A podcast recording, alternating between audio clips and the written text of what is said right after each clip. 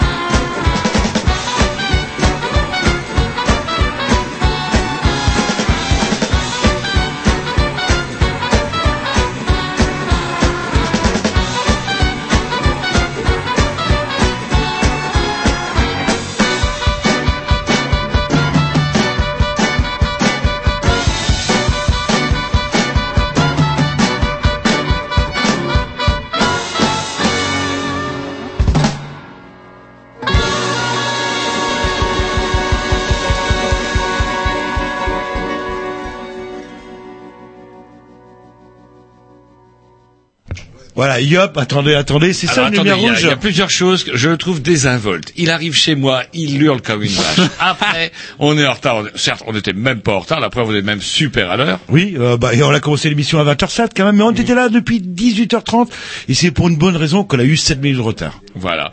Tout ça pour dire qu'on a encore une fois une émission bourrée, une émission bourrée en léger différé, puisque euh, ben, on s'était rendu compte avec les Grignoux qu'on n'avait même pas parlé de 14-18. Or, il se trouve Euh, que... ça fait, ça fait euh, la guerre 14-18, vous dites, euh, et ça fait, ça fait un, un siècle euh, cette année, c'est ça qu'elle a commencé, Tout à fait. et on en a même pas parlé. Et donc, du coup, on se disait que, comment dirais-je, euh, ça serait peut-être pas mal d'en parler. Et il se trouve qu'allez, on va dire qu'on est des feignasses, mais bon, on a quand même collaboré à, ce travail.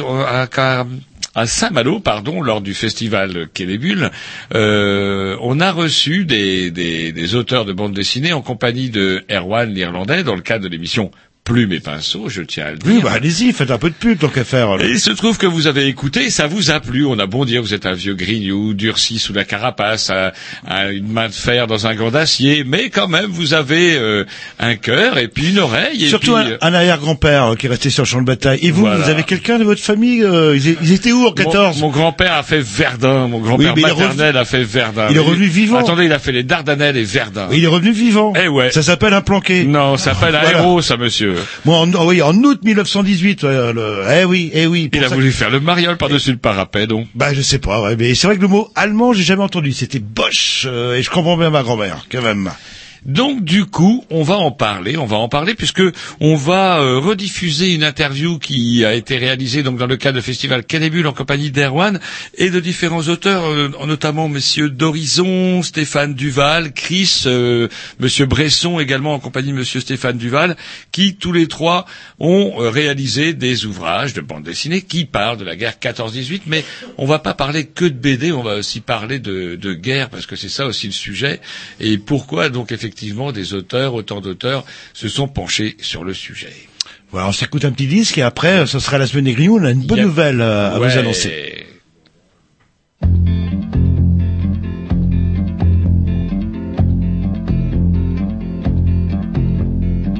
My house in Budapest, my, my hidden treasure chest, golden grand piano, my beauty focus EOU. Ooh, you, ooh, I'd leave it all.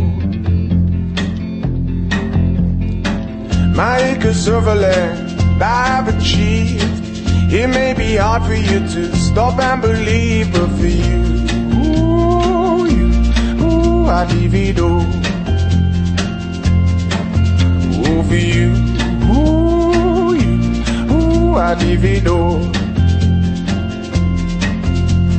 Give me one good reason why I should never make a change. Baby, if you owe me, then all of this will go away. My many artifacts, the list goes on. If you just say the words, I, I'll up and run onto you. Ooh, ooh, I divido. Over you. Ooh, ooh, I divido.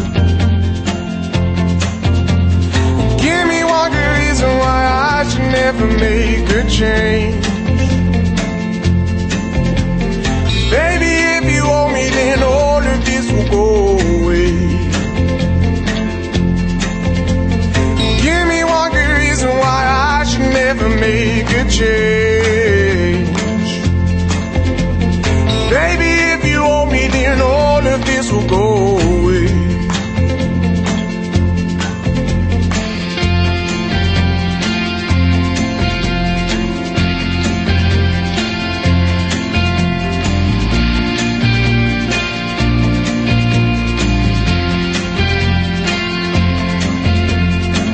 My friends and family, they don't understand. They fear they'll lose so much if you take my hand, but for you, ooh, you, ooh, I'd lose it all. Ooh, for you, ooh, you, ooh, I'd lose it all. Give me one good reason why I should never make a change.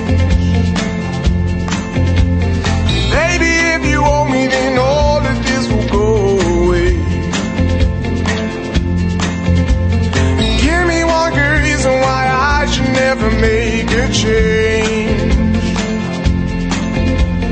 Baby, if you owe me, then all of this will go away. My house in Budapest, my, my hidden treasure chest, golden grand piano, my beautiful Castillo, you, ooh, you, I'd leave it all. Ooh, for you,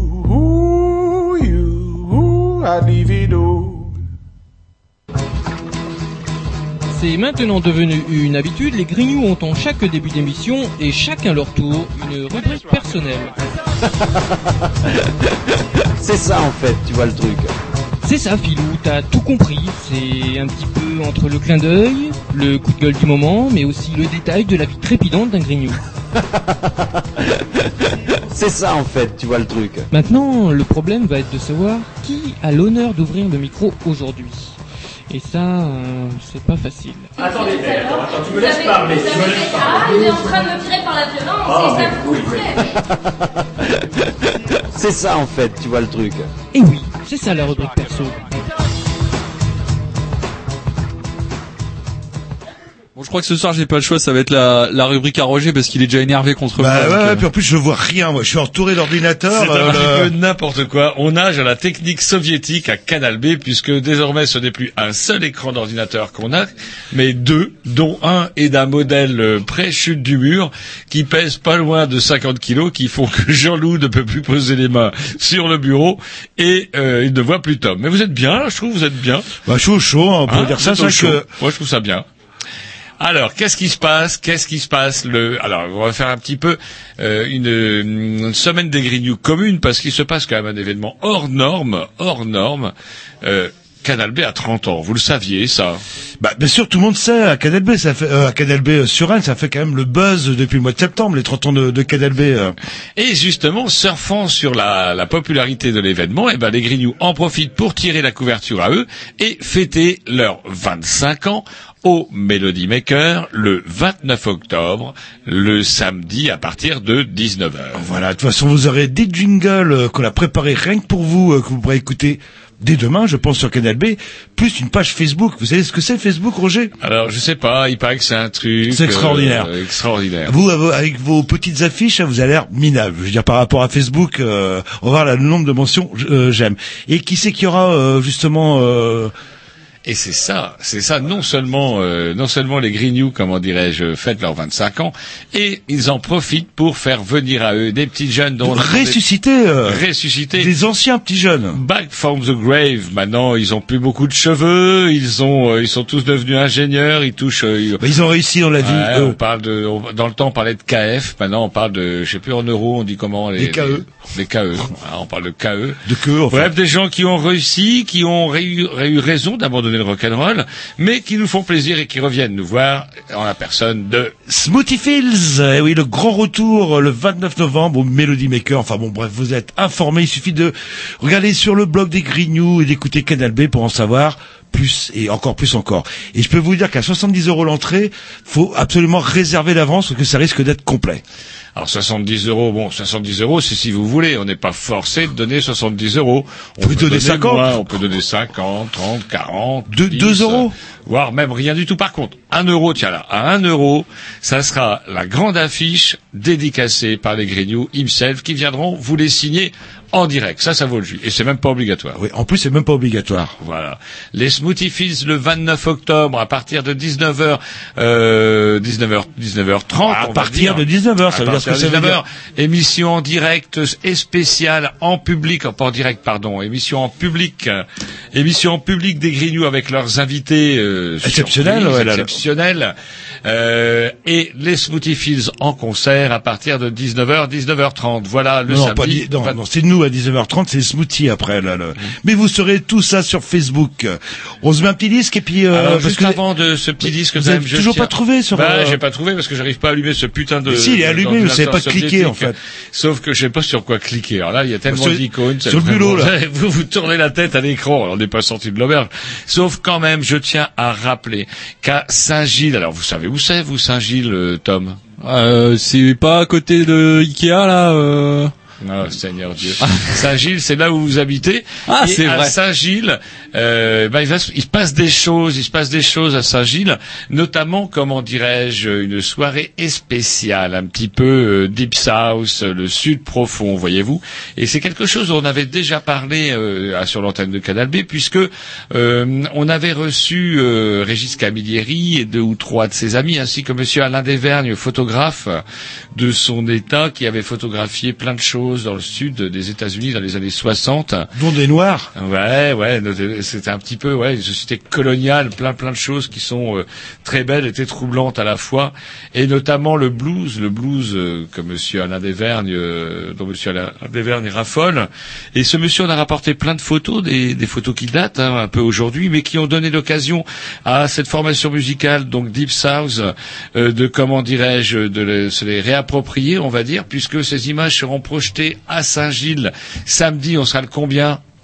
Le 22. Le 22 euh, à partir de 20h, si je dis pas de bêtises, mais on vous le reprécisera tout à l'heure. C'est où ça, Saint-Gilles euh, Saint-Gilles, c'est quand vous quittez Rennes et c'est sur la gauche euh, quand vous, vous quittez la voie express, vous traversez la voie express sans regarder et oui, vous filez à Saint-Gilles.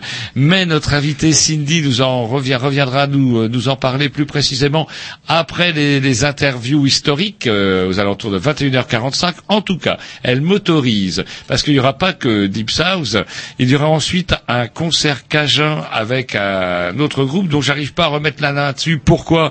Parce que j'ai coupé mon portable parce qu'on est en direct à l'antenne, donc ça se fait pas d'avoir un portable allumé qui risque de cligner. que vous Et je n'arrive pas à aller sur la bonne fenêtre de mon ordinateur. Là, là. Mais on va s'écouter un petit disque, je le préciserai, quoi qu'il en soit. Il faut quand même rappeler que euh, Cindy nous offre des places à gagner. Et oui, il y aura des places à gagner pour le samedi 22. Euh, plus exactement, trois, trois invitations pour deux personnes pour assister donc au spectacle de Deep South et euh, écouter le concert de Rock Cajun. Voilà, le samedi 22 octobre. Ça c'est de la pub. Hein. Vous parlez euh, deux minutes des 25 ans les Grignoux et 10 minutes euh, d'un concert. Où c'est où c'est ça, Saint-Gilles? Ah. On s'entend de Rennes, mais dans quel sens? Ah, vers passer vers Saint-Brieuc. Saint-Brieuc. Ah d'accord. RN12 quoi. RN12. Ah bah voilà, c'est embraye, plus simple. on embraye Après vite, Ikea, vite. hop, on sort. On embraye vite vite avec euh, Harry Howard, Wanted Grignoux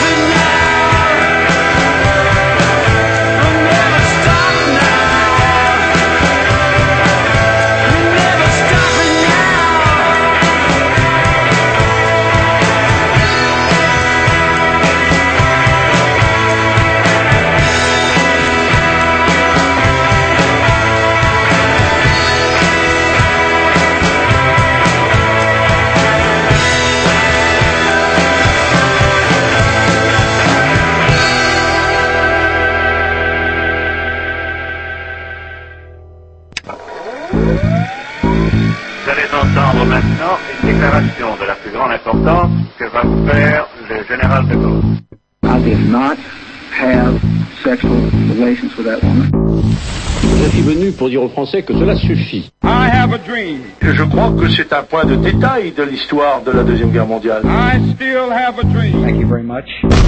God bless America. J'invite tous les Français qui veulent rester libres à m'écouter et à me suivre. Vive la France, libre, dans l'honneur et dans l'indépendance. C'est la rubrique Face à l'histoire. Eh ben putain, ça fait, c'est qui qui l'a fait celui-là? C'était pas vous Ah bah non, non, moi Bah, je vous, le savais vous rien branlé. Ans qu'il est là, il branle rien, toi, là. Et ces gosses, ces gosses sont majeurs. On devait avoir des petites voix. Oui, des grignoux. Eh ben on n'a même pas eu ça. On a eu. Ouais, Ils c'est sont enregistrés. maintenant. Donc, on annonce parce que le, le timing, time. Voilà, alors timing euh, comment très serré. On va commencer tout de suite, tiens, avec Monsieur d'Horizon, d'Horizon. Euh, euh, bah, qu'on va présenter plus en avant. comme tout le à bleu, euh, comme le bleu. comme le bleu. Bah, le bleu horizon. Ah, bah, pff, ouais, j'ai pas osé lui la faire. Mais... Enfin, moi, j'ai- Ça va, il est pas en face de moi, j'en profite. voilà. Et ben voilà, on embraye tout de suite là-dessus. Oui, vous nous allez nous sommes en compagnie maintenant de Monsieur Bresson, c'est bien ça Je- Pascal, oui. Voilà. Pascal Bresson, merci. Et de Stéphane Duval qu'on connaît bien depuis pas mal de temps. Il était grand comme ça à l'époque. Ouais, je on l'a vu arriver en culotte courte. Tu l'as vu arriver en Oui, culotte courte, oui, c'est vrai. Vous tu aussi, es vous plus étiez jeune. en culotte courte Tu es également. plus vieux que moi. Jean Alors, Corentin Carré, l'enfant soldat. alors là, on change un peu. hein. Autant avec euh, Monsieur euh, Xavier d'Horizon, on était dans une vision quand même un peu, vous voyez, euh, très pensée euh, très, et un peu atypique de la Ouais, de puis science- 14-18. Science-fictionnesque quelque part. Parfois, oui. Là, on est dans vraiment les deux pieds dans le réel. D'ailleurs, c'est paru dans les éditions Paquet, dans la collection Mémoire. Je crois que euh, on, on voit bien que cette fois, on rejoint, bah, en fait, une thématique qui forcément pour nous Bretons euh, bah, nous intéresse, c'est-à-dire qu'effectivement 14-18 pour nous la Bretagne, ça a été un événement euh, traumatique. On a, on a donné, dire ça on a donné, il y a quand même nombre de villages dans lesquels il y a plus de gens euh, sur les monuments aux morts que de gens encore vivants dans le reste du bled. Oui, on était surtout les premières lignes, les Bretons. C'est vrai cette histoire-là ou alors euh, parce que j'en ai souvent une interrogation, il y a dans la revue Guerre et Histoire d'ailleurs qui avait posé toute une série de questions d'idées reçues sur la guerre 14-18. Est-ce que des régions ou des catégories sociales ont été plus exposées que d'autres euh, pendant la guerre 14 Ben oui, en particulier les Bretons. Il faut savoir que pendant la Première Guerre mondiale, euh, l'école de Rennes, donc Jean Corentin Carré en a fait partie, et ils étaient envoyés euh, en première ligne euh, déjà en Champagne, puis à Verdun. La particularité, en fait, c'est qu'ils étaient un petit peu mis à part parce que, euh, à l'époque, pour mettre tout dans le contexte, hein, ils parlaient encore breton. Et chez certains, au lieu de les appeler les Bretons, on les appelait les Boches. Parce qu'ils avaient une petite C'est vrai que connotation le breton quelque part, ça pourrait fait. faire penser aux Boches. Voilà, donc on les appelait les... on les appelait un peu les Boches et c'est vrai que c'était un peu comme la Légion, on les envoyait en première ligne. Alors, Jean Corentin Carré, c'est une histoire de ouf, hein, puisque Jean Corentin, Jean Corentin Carré, son père part, son père est en âge de partir. Son père et son frère. Son père et son frère, ouais. Et donc ils partent, ils sont en âge. Lui, il n'a que 14 ans, c'est le deuxième, c'est ça, la, la, la C'est l'avant-dernier. L'avant-dernier. Et euh, bah lui, il s'engage. À 14 ans, il n'a pas le droit. Normalement, c'était à quel âge qu'on Alors non, enfin il s'engage. C'est surtout que voyant son père et son frère partir à la guerre, c'est vrai que c'est une famille très patriotique au départ. Lui aussi, il veut suivre les chemins de son père. Et à 14 ans, il va voir le maire de sa commune pour lui dire, moi aussi, je vais faire comme mon père, partir à la guerre. Évidemment, à 14 ans, on s'engage pas, on peut pas s'engager, il faut quand même euh, la majorité. Et là, du jour au lendemain, sans en parler à sa famille et notamment à sa mère, Marie Carré, euh, il fuit à Pau pour pouvoir justement s'engager. Alors, à l'époque, il fallait changer de département et surtout changer de nom et d'âge. Parce que si c'était engagé en Bretagne, évidemment, on l'aurait retrouvé. Mais comme on changeait de euh, département et qu'on n'avait pas toute, cette modernité de, technologique euh, administrative, eh bien, c'est passé à l'as. Tout le monde est breton d'ailleurs, monsieur l'Ir- l'Irlandais. C'est donc du poilu. Et euh, là, vous vous le dessinez, on voit bien que lui, par contre, il détonne. D'ailleurs, à chaque fois qu'un soldat tombe dans son trou, il dit Qu'est-ce que tu fous là? Ils embauchent les gosses maintenant. Comment vous avez travaillé là-dessus, justement pour rendre euh, le, le personnage de Jean Corentin crédible euh, comme gosse, un gosse au milieu des tranchées Avez-vous, vous aviez une photo, vous aviez un document euh Euh, En fait, il y a quelques, enfin, il y a très peu de photos. J'en ai vu deux ou trois. Il y en a pas tant que ça, mais la photographie était relativement rare à l'époque aussi. hein, faut- Mais je, je m'en suis pas du tout préoccupé. Hein. J'ai même pas essayé, ne serait-ce qu'un quart de dixième de seconde, d'essayer de lui ressembler. j'avais une image d'un jeune garçon dans la guerre. Je savais que c'était, euh, Pascal m'avait dit que c'était un, un gamin qui était plutôt frêle, hein, même, euh, Petit. même, Plus, même pour l'époque en plus. Donc euh, voilà ce que j'avais. Mais ce qui, ce qui, moi, me paraissait intéressant, c'est d'emblée le faire avec un visage un peu poupin, poupon, avec des, des taches de rousseur. Enfin, il fallait qu'il, absolument qu'il garde un côté juvénile notamment pour toutes les séquences euh, qui sont euh, avant la guerre, hein, les flashbacks au Far West, et puis euh, certaines séquences aussi. Et puis le truc, c'était aussi euh, un moment de durcir le visage en fait, Ouais, c'est avec ça, ouais. euh, des éclairages euh, très francs du collier, avec du noir et qui du coup lui donnait 10 ans de plus, quoi, forcément. Ah, Donc il fallait toujours être un, un cheval euh, sur les deux et pas. euh, c'est compliqué, hein, les, les, les, effectivement, Oui, les c'est vrai, enfants, parce que dès qu'on coup, rajoute, bah, dès qu'on rajoute un trait en trop ou une ride en trop, en fait, il, il- on lui donne 10 ans de plus, quoi. Donc il faut vraiment que ce soit à bon escient. Ah. Et puis il y avait euh, graphiquement, il fallait faire en sorte aussi, par exemple, qu'il nage dans ses vêtements, parce qu'il avait forcément un, uniforme qui n'était pas adapté à sa taille. Donc une difficulté supplémentaire d'ailleurs, parce que pour se mouvoir euh, dans des, habits trop grands, dans la boue, trempé, ça c'était très compliqué. Donc à chaque fois, souvent, euh, il fallait gommer parce que naturellement, instinctivement, je dessinais des vêtements à sa taille. Et à chaque fois, je disais non, non, il, il faut absolument que les manches soient trop grandes, que les épaules retombent, que voilà, qu'on sente ça, quoi, que les lecteurs le sentent. Sur la couverture, j'ai fait plusieurs fois les, plusieurs fois justement l'uniforme pour le. C'était compliqué parce que des fois, il paraissait trop costaud pour le coup. C'était, euh, c'était la complexité du truc, quoi. Alors, allez-y, Erwan. Euh, je suppose que c'est le scénariste qui a trouvé cette histoire. Parce que ce qu'il faut savoir, c'est que Jean Corentin Carré, c'est une histoire vraie. hein. Il faut quand même le dire. Alors, euh, moi, je connais l'histoire Jean-Corentin Carré parce que j'ai commencé à la travailler en 2007. J'avais commencé à la dessiner, puisqu'à la base, je suis dessinateur euh, et illustrateur. J'avais commencé, j'avais réuni toute la documentation. Alors, il s'avère que c'est très difficile de, de trouver de la documentation sur Jean-Corentin Carré. C'est un total méconnu. Et là, avec le centenaire, il ressort comme dans un chapeau de magicien. On pense à Jean-Corentin Carré. Mais moi, ça m'avait intéressé parce que j'ai un arrière-grand-père qui lui a servi dans la quatrième, euh, 35e unité. Jean-Corentin Carré dans la 410e. Et les deux unités se sont battues côte à côte à Verdun. Et mon arrière-grand-père, qui était un sous-officier, il était spéciali- euh, il avait une, spécialité, c'était justement euh, tireur d'élite. Il a noté dans ses carnets de bord, j'ai trois ans de, de correspondance. Et c'est comme ça, en fait, petit à petit, que je suis venu à Jean-Corentin Carré, puisque j'ai fait forcément euh, un transfert. J'ai vu qu'il l'avait connu, enfin, pas personnellement, mais qu'il s'était battu à côté. À côté. Et j'ai surtout aimé, en fait, c'était le, le, le, le destin, le destin tragique de ce personnage, puisqu'il a trois ans de vie. Il commence à 14 ans et il finit à, il meurt à 18 ans. Dans l'aviation, il finira par s'engager. Hein. Dans oui, à l'aviation. il a eu quoi, grosso modo, 7 mois d'aviation, alors qu'au départ c'était un pur euh, fantassin. Ouais. Là, on le trouve ouais. effectivement dans la, la boue des tranchées. Alors, ce qui ce qui est, euh, c'est marrant que vous parliez parce que on, s- enfin, vous- il y a, vous avez- il y a un peu peut- peut-être de votre grand-père dans cette histoire un petit peu, mais ce qui est troublant avec, dans cette histoire de Jean Corentin Carré, c'est, tout le discours qu'il y a autour, patriotique, entre, l'instituteur, le curé, le patriotisme, et puis la réalité des tranchées. Il y avait une grosse frustration, notamment de la, de la perte en 1870 avec l'Allemagne, et en fait, euh, il y avait une espèce de propagande, il y avait un endoctrinement vis-à-vis du clergé et, de, et des instituteurs, notamment. Parce qu'on peut voir un- un- le, le curé du village, Tout à fait. mais, lui plutôt angoissé par le départ, alors que plus Voilà. tard on aura un aumônier militaire Tout à euh, fait. qui, euh, Mm. pour Dieu et la patrie, euh, Voilà, c'était un aumônier militaire effectivement qui, qui était déjà quand même à la base militaire avant d'être avant, avant d'être aumônier, mais en fin de compte on préparait les enfants à devenir euh, de la future boucherie. Oui, c'est Hein. vrai qu'avec l'école, on parlait les, justement les l'heure. lois scolaires féeriques, Ouais, euh, l'entraînement pour les garçons. Tout à fait. les Et de, de, des mémoires, c'est le plus jeune militaire euh, enfant à 14 ans qui est parti se battre. Et déjà à l'époque, il faut savoir que dans les écoles, ils recevaient des, fusils en bois pour euh, simuler des attaques. Et d'ailleurs, leur jeu préféré, c'était d'un côté séparer les mettre, euh, je sais pas, mettre 12 enfants allemands et 12 enfants français, et ils s'amusaient à se tirer dessus. euh, voilà, c'était quand même assez particulier quand même. Il y avait un endoctrinement et surtout au niveau de, il fallait que les enfants servent aussi de légende. Et ils ont profité justement de Jean Corentin Quéret, ce jeune enfant du Faouet, pour que ce devienne une légende, un symbole vis-à-vis des autres enfants. Et comment vous avez géré donc justement la gestion du symbole, enfin tout, tout ce discours là, parce Alors- que finalement c'est le vrai thème, c'est l'héroïsme de Jean Tout à fait. Alors, l'histoire du euh, personnage, mais c'est surtout ce qu'il va représenter. alors évidemment, j'avais un petit peu de documentation. On en trouve très peu. Hein. On trouve très peu de documentation sur Jean Corentin Quéret.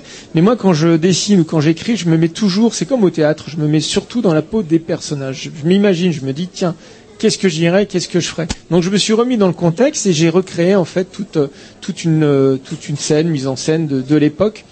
Et c'était facile de toute façon à retrouver des thèmes, des sujets de, de propagande de l'époque, parce que de toute façon, même dans le- les manuels de mon arrière-grand-père, Ah ah euh, quand vous ouvrez son manuel de sous-officier, vous commencez euh, à la première page, c'est comment devenir un héros, et à la fin, c'est marqué vous êtes un héros. Donc pour vous dire que déjà à l'époque, on préparait des, des futurs soldats. À la boucherie, il y a le fameux livre d'histoire, là, où il y a le Tour de France de deux enfants, avec lequel euh, on apprenait aux enfants à lire. Tour de France de deux enfants avec les deux provinces amputées d'Alsace-Lorraine. Il y a le Malais Isaac, qui a formé des tonnes et des tonnes, des milliers et des milliers de gamins. On les a effectivement formatés à fond. Comment s'est fait cette rencontre entre tous les deux, là, pour ce projet, là, au niveau de ce projet? Vous êtes rencontrés comment, Stéphane? En fait, euh, ben, moi, je connaissais Pascal un peu de nom, et puis euh, on avait des amis communs, notamment euh, Erwan Le Saek, en fait, qui nous a mis en contact pour ce projet. C'était un- une idée de Pascal à l'origine. hein. Tu, portes ce scénario depuis un bon nombre d'années, en fait. euh, enfin, tu vas en parler mieux que moi. Ben, oui, c'est vrai que je devais le faire en fait depuis 2007. Et puis vous savez, euh, au fur et à mesure, on a toujours plein de projets. Et euh, à un moment donné, il y a un projet plus important que d'autres. Donc on l'a laissé dans le tiroir. Et puis effectivement, j'ai profité du centenaire. Je me dis tiens. Alors euh, Erwan m'avait fait rencontrer Stéphane. On en a beaucoup discuté. On a beaucoup un petit peu travaillé. Et on a trouvé les éditions paquets qui ont été tout de suite intéressés. Je pense qu'ils ont été intéressés par rapport à l'aspect de la propagande, par rapport à l'aspect du sujet, qui est un enfant de 14 ans. C'est pas banal, hein, c'est pas commun. Et, euh, eh ben, nous avons commencé à travailler justement. Moi d'un côté, j'ai commencé un petit peu, j'avais quelques bases puisque j'avais déjà un petit peu dessiné tout ça. Euh, j'avais déjà toute la documentation que j'avais pu trouver aux archives. euh, j'avais trouvé des livres qui datent. Et puis il y a aussi des livres sur la guerre 14 où ils abordent aussi l'affaire de Jean-Corentin Carrette. C'est sur 3-4 pages et notamment évidemment le, les manuels euh, de correspondance de mon arrière-grand-père qui m'ont énormément servi parce qu'il décrit vraiment au quotidien ses passe-temps, ses combats, comment il vivait les choses. Donc finalement, c'était le quotidien de tous les poilus, le quotidien de Jean-Corentin Carrette. Et nous avons commencé à travailler ensemble avec Stéphane. Et qu'est-ce qui vous a intéressé, Stéphane, dans cette histoire Qu'est-ce qui, qu'est-ce qui vous a touché, vous Parce qu'on comprend bien de la part du, scénariste, du, il, il- qui a couché de l'histoire, enfin qui, l'a porté. Mais vous, qu'est-ce qui vous avait, qu'est-ce qui vous a titillé 14-18, ça vous parlait Ça vous évoquait aussi des choses Alors 14-18, euh, pour moi, c'était euh, oui euh, un certain nombre de choses, notamment beaucoup de une iconographie en fait assez riche à travers des bandes dessinées que j'avais lues plus jeune, notamment celle de Tardy, hein, la guerre des tranchées. Assez Incontournable. Ben oui, oui. J'avais euh, j'avais 12 ans quand je lisais ça dans à suivre. Et c'était vraiment Tardy, c'est vraiment, je crois, enfin c'est même pas je crois, c'est- l'auteur qui m'a donné envie de faire de la bande dessinée. Donc euh, j'étais vraiment. Ça tétanise pas un peu du coup quand on se dit bouh, je vais faire une BD sur la guerre 14, sachant que je suis un fan de, de Tardy et qu'il y a l'espèce de l'ombre tutélaire qui est là. Ou là, non, ton casque à pointe là. Déjà les casques Bosch, ils sont chiants à dessiner comme la mort. Il y a rien de plus chiant que le casque Bosch. Bah, non, parce que c'était. Euh, franchement, euh, Tardy, c'est la référence. hein, c'est à aucun moment, euh, on. Non, non, parce que c'est tellement éloigné. euh, non, non, non, à aucun moment, bah non. Mais par contre, c'est sans doute le, ça, la guerre des tranchées, le, putain de guerre, enfin tout ce qu'il a fait par la suite autour de 14-18, c'est des choses merveilleuses que j'ai relues.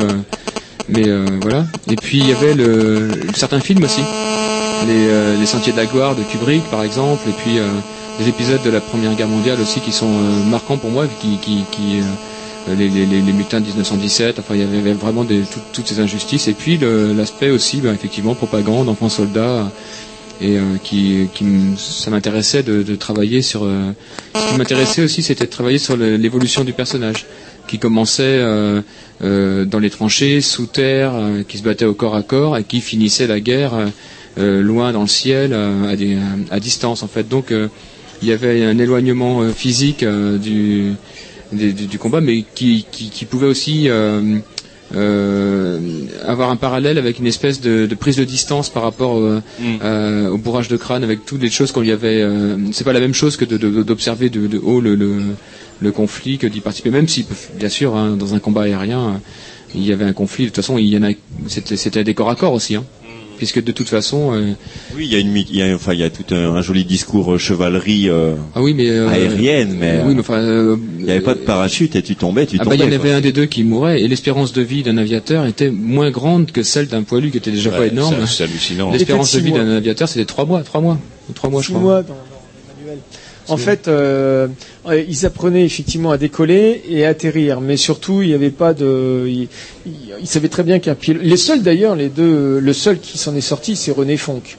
C'est le seul de la Grande Guerre, là, qui s'en est sorti. Parce qu'il y a eu aussi la légende Georges Guilmer, qui est un petit peu le même parallèle, hein, Georges Guilmer, qui était un jeune pilote, qui était frêle. Mais il faut savoir une chose, c'est que Jean-Corentin Carré, qui était euh, un, un- un jeune garçon de la Terre, n'avait aucune chance de rentrer dans l'aviation. L'aviation était réservée à l'élite bourgeoise. Mm. Il n'y avait aucun pilote qui n'était pas d'une lignée de la noblesse. Et là, comme par hasard, il est, ren- il est devenu aussi un héros. Comment il va faire pour y rentrer? Eh bien, il va passer les concours. Il va, il y a toujours son, sa ténacité. Il y a cette façon, cet enthousiasme de vouloir se battre, défendre la France, la patrie. Il avait déjà aussi un passif quand même en tant que fantassin dans les tranchées, puisqu'il a quand même combattu à la baïonnette, au corps à corps. Il a été décoré caporal. À 15-16 ans, il a été décoré sergent. Il faut aussi le savoir. Il a fait des prisonniers. Il a été agent de liaison, c'est-à-dire qu'il a sauvé une unité entière en traversant les lignes ennemies parce que les tirs français étaient trop courts, donc euh, les canons tiraient sur les lignes françaises, donc il a sauvé quand même des milliers de vies. Et à un moment donné, en voyant un combat aérien, il s'est dit tiens, euh, il commençait à se lasser aussi? À un moment donné aussi, il faut savoir que il est redevenu un enfant, c'est-à-dire qu'il s'est dit qu'est-ce que je fais là? Il a eu un moment donné de culpabilité et il a écrit à sa hiérarchie justement pour reprendre son nom. Et la hiérarchie n'a pas voulu, puisqu'il était déjà une vedette, une idole, et euh, il a simplement demandé à récupérer son nom. Et c'est de là après qu'il a voulu changer d'unité. Et il est passé par Dijon, par l'école d'aviation, avec des, examens très difficiles, parce que déjà à l'époque, il y avait des espèces de, réflexes, c'est-à-dire qu'on envoyait des décharges électriques pour voir si le cerveau arrivait vite à la machine. Enfin, c'était assez particulier. Alors comment on fait pour, euh, pour traiter en tant que scénariste une histoire comme Jean-Corentin Carré? Parce que du coup, euh, moi quand je l'ai lu, je me suis dit, purée, ça, au début, ça on se demande, ça oscille un peu, on se croirait presque au début dans un... Ils sont tellement patriotards, quoi. Oui. Faut y aller, le gamin, il veut tellement y aller. On se dit, mais bon sang de bois, je suis en, en pleine euh, BD euh, pro-guerre, pro-nationaliste. Non, disons que Et en fait, non, parce que c'est Jean Corentin Tout à qui, fait. Qui va évoluer. Et à la fin de l'album, on va, on va sans déflorer trop l'histoire. À la fin, lui s'engage à 14 ans, à 16 ans, ou même à 15 ans, il a perdu toutes ses illusions. Tout à fait. Et il envoie une lettre terrible à sa mère qui dit, bon, euh, c'est peut-être ma dernière, je vais mourir. Quoi. Voilà, tout à fait. Mais je pense qu'en faisant le Jean-Corentin Carré, je m'en étais pas aperçu, euh, aperçu pardon, euh, à l'écriture.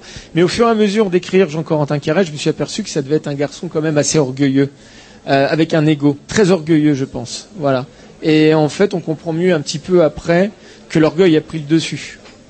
Et après découle bien évidemment toute l'histoire que, que, que l'on sait. Ils s'en souviennent au Fawet Oui, parce qu'à la mort de Jean-Corentin Carré, il a été enterré à Paris, et une délégation du FAWET a demandé justement au ministère des Armées de rapatrier le corps. Et dans les années 20, son corps a été rapatrié au FAWET. Il y a une stèle. Oui, c'est à côté des, des Halles, en fait, hein, qui, euh, les Halles du 15e, je crois, euh, enfin sur la place du, du centre du Fawet.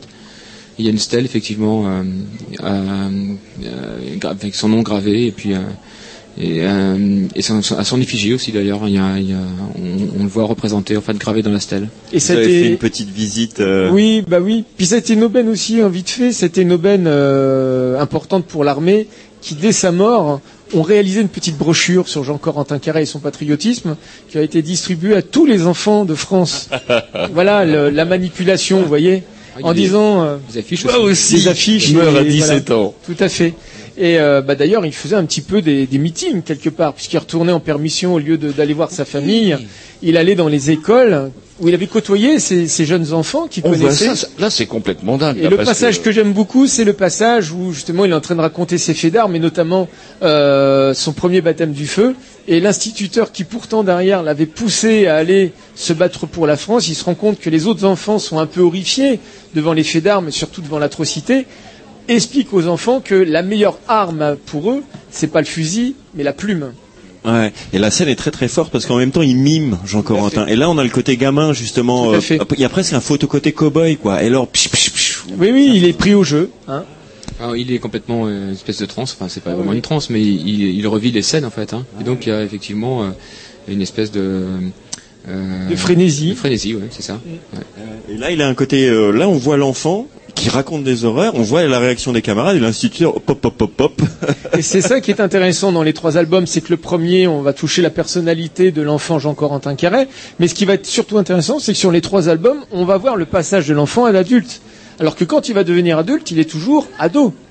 Donc il va vraiment grandir, on va dire, et d'ailleurs il devient encore plus mûr que certains poilus qui ont euh, Ah. deux, trois années de guerre et qui sont aguerris à la guerre. La, la dernière lettre là que sa mère reçoit en larmes, etc. Effectivement, ça y est, c'est, euh, il dit bon, c'est mort, quoi. Je vais mourir, Bah, c'est l'enfer voilà. total. Il a des euh, désillusions. euh, il- D'ailleurs, quand il s'engage, quand il va à l'école de Rennes pour faire ses classes, le colonel de l'époque lui lui explique que être militaire c'est pas un jeu et qu'il va être confronté à des à des vrais soldats, que en fin de compte la guerre c'est pas un jeu et qu'il va qui, qui il risque de dévisser sa quand peau. même. Mais Il si quand Il même. signe, c'est ça qui nul. Oui, Il mais voit parce bien que qu'il a un gamin Il voit bien que c'est un gosse qui a pas l'âge. Bah, parce que c'est surtout qu'il se rend compte que c'est un gamin qui, a, qui, a, qui, a, qui, a, qui, qui, qui- qui est enthousiaste, qui a envie de se battre, qui a, qui a un, un- un esprit développé patriotique, et qu'à côté de ça, il devait y avoir des adultes qui finalement voulaient être militaires mais qui n'en avaient rien à faire. Donc il leur a donné sa chance. Et à un moment donné, vu l'évolution de la guerre, je crois qu'ils avaient besoin de tout le monde, aussi bien des enfants que... Les seuls qui gardent un peu de chou là-dedans, c'est le simple poilu. À chaque fois qu'un simple poilu qui connaît pas Jean Corentin tombe dessus, il dit mais on envoie des mômes maintenant, alors que l'officier, lui, pouf, il, signe pour Jean Corentin. Ah oui. Il y a que le poilu de base qui se dit Mais qu'est-ce que tu fous là? Mais ce qui est le plus terrible, c'est que dans toute l'unité, ils savaient tous que c'était des enfants et chacun en gardait un petit peu euh, ben, le secret quelque part. Une histoire terrible. Est-ce qu'il y a eu d'autres cas d'enfants soldats en France Non, il n'y en a pas eu du tout. Euh, si, il y a eu un deuxième cas, mais il était plus âgé, il avait 17 ans en fait. hein. Euh, mais il, il était rentré par le biais normal. Sauf que lui, il s'est vraiment sauvé de chez ses parents, enfin de chez sa mère, et il a vraiment euh, tout, un, tout, un, tout créé, tout inventé. Après, on peut se référer à la Seconde Guerre mondiale où on a eu des jeunes résistants de 16 ans euh, qui se sont battus contre Ne l'occupation. me parlez pas de Guy Moquet, hein, parce que si l'autre voilà. revient, on va encore y avoir le droit à Guy Moquet. Les enfants vont devoir apprendre sa lettre par cœur. Euh, juste une petite question à la con avant que Erwan pose une question plus sérieuse concernant la guerre 14-18. C'est, est-ce que on est sûr qu'il soit roux, Jean Corentin? Parce que Erwan en tire une gloriole en disant oui, moi fut un temps j'étais roux, regarde un peu, les roux nous sommes quand même des zéros.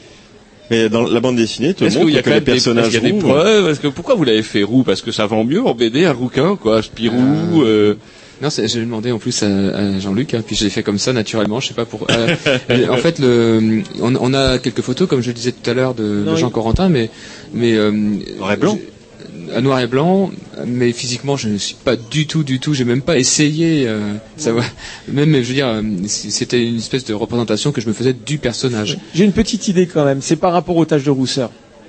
C'est c'est probablement Hein possible. il avait des taches. Oui, oui, oui, il avait des parce que en bande dessinée il y a des codes hein, pour rendre un, un gamin un peu euh, enfant, on met des taches de rousseur. C'est c'est aussi pour le, le, le- c'est- aussi une espèce de code couleur qui permet de immédiatement aussi le différencier, de le repérer. C'est pour ça aussi sur la couverture, il n'a pas de casque en fait. Hein. Il a tout le barda, il a le truc et tout, mais c'est aussi une manière de, de, de, bah, de l'humaniser, d'en faire un personnage particulier. C'est plus qu'un simple soldat, c'est plus un simple soldat, mais c'est aussi pour le, le différencier clairement. Quoi. Mais tu peux peut-être raconter l'anecdote du fusil parce que le fusil par rapport à, à la taille du personnage dépassait le personnage pour vous dire qu'il était petit.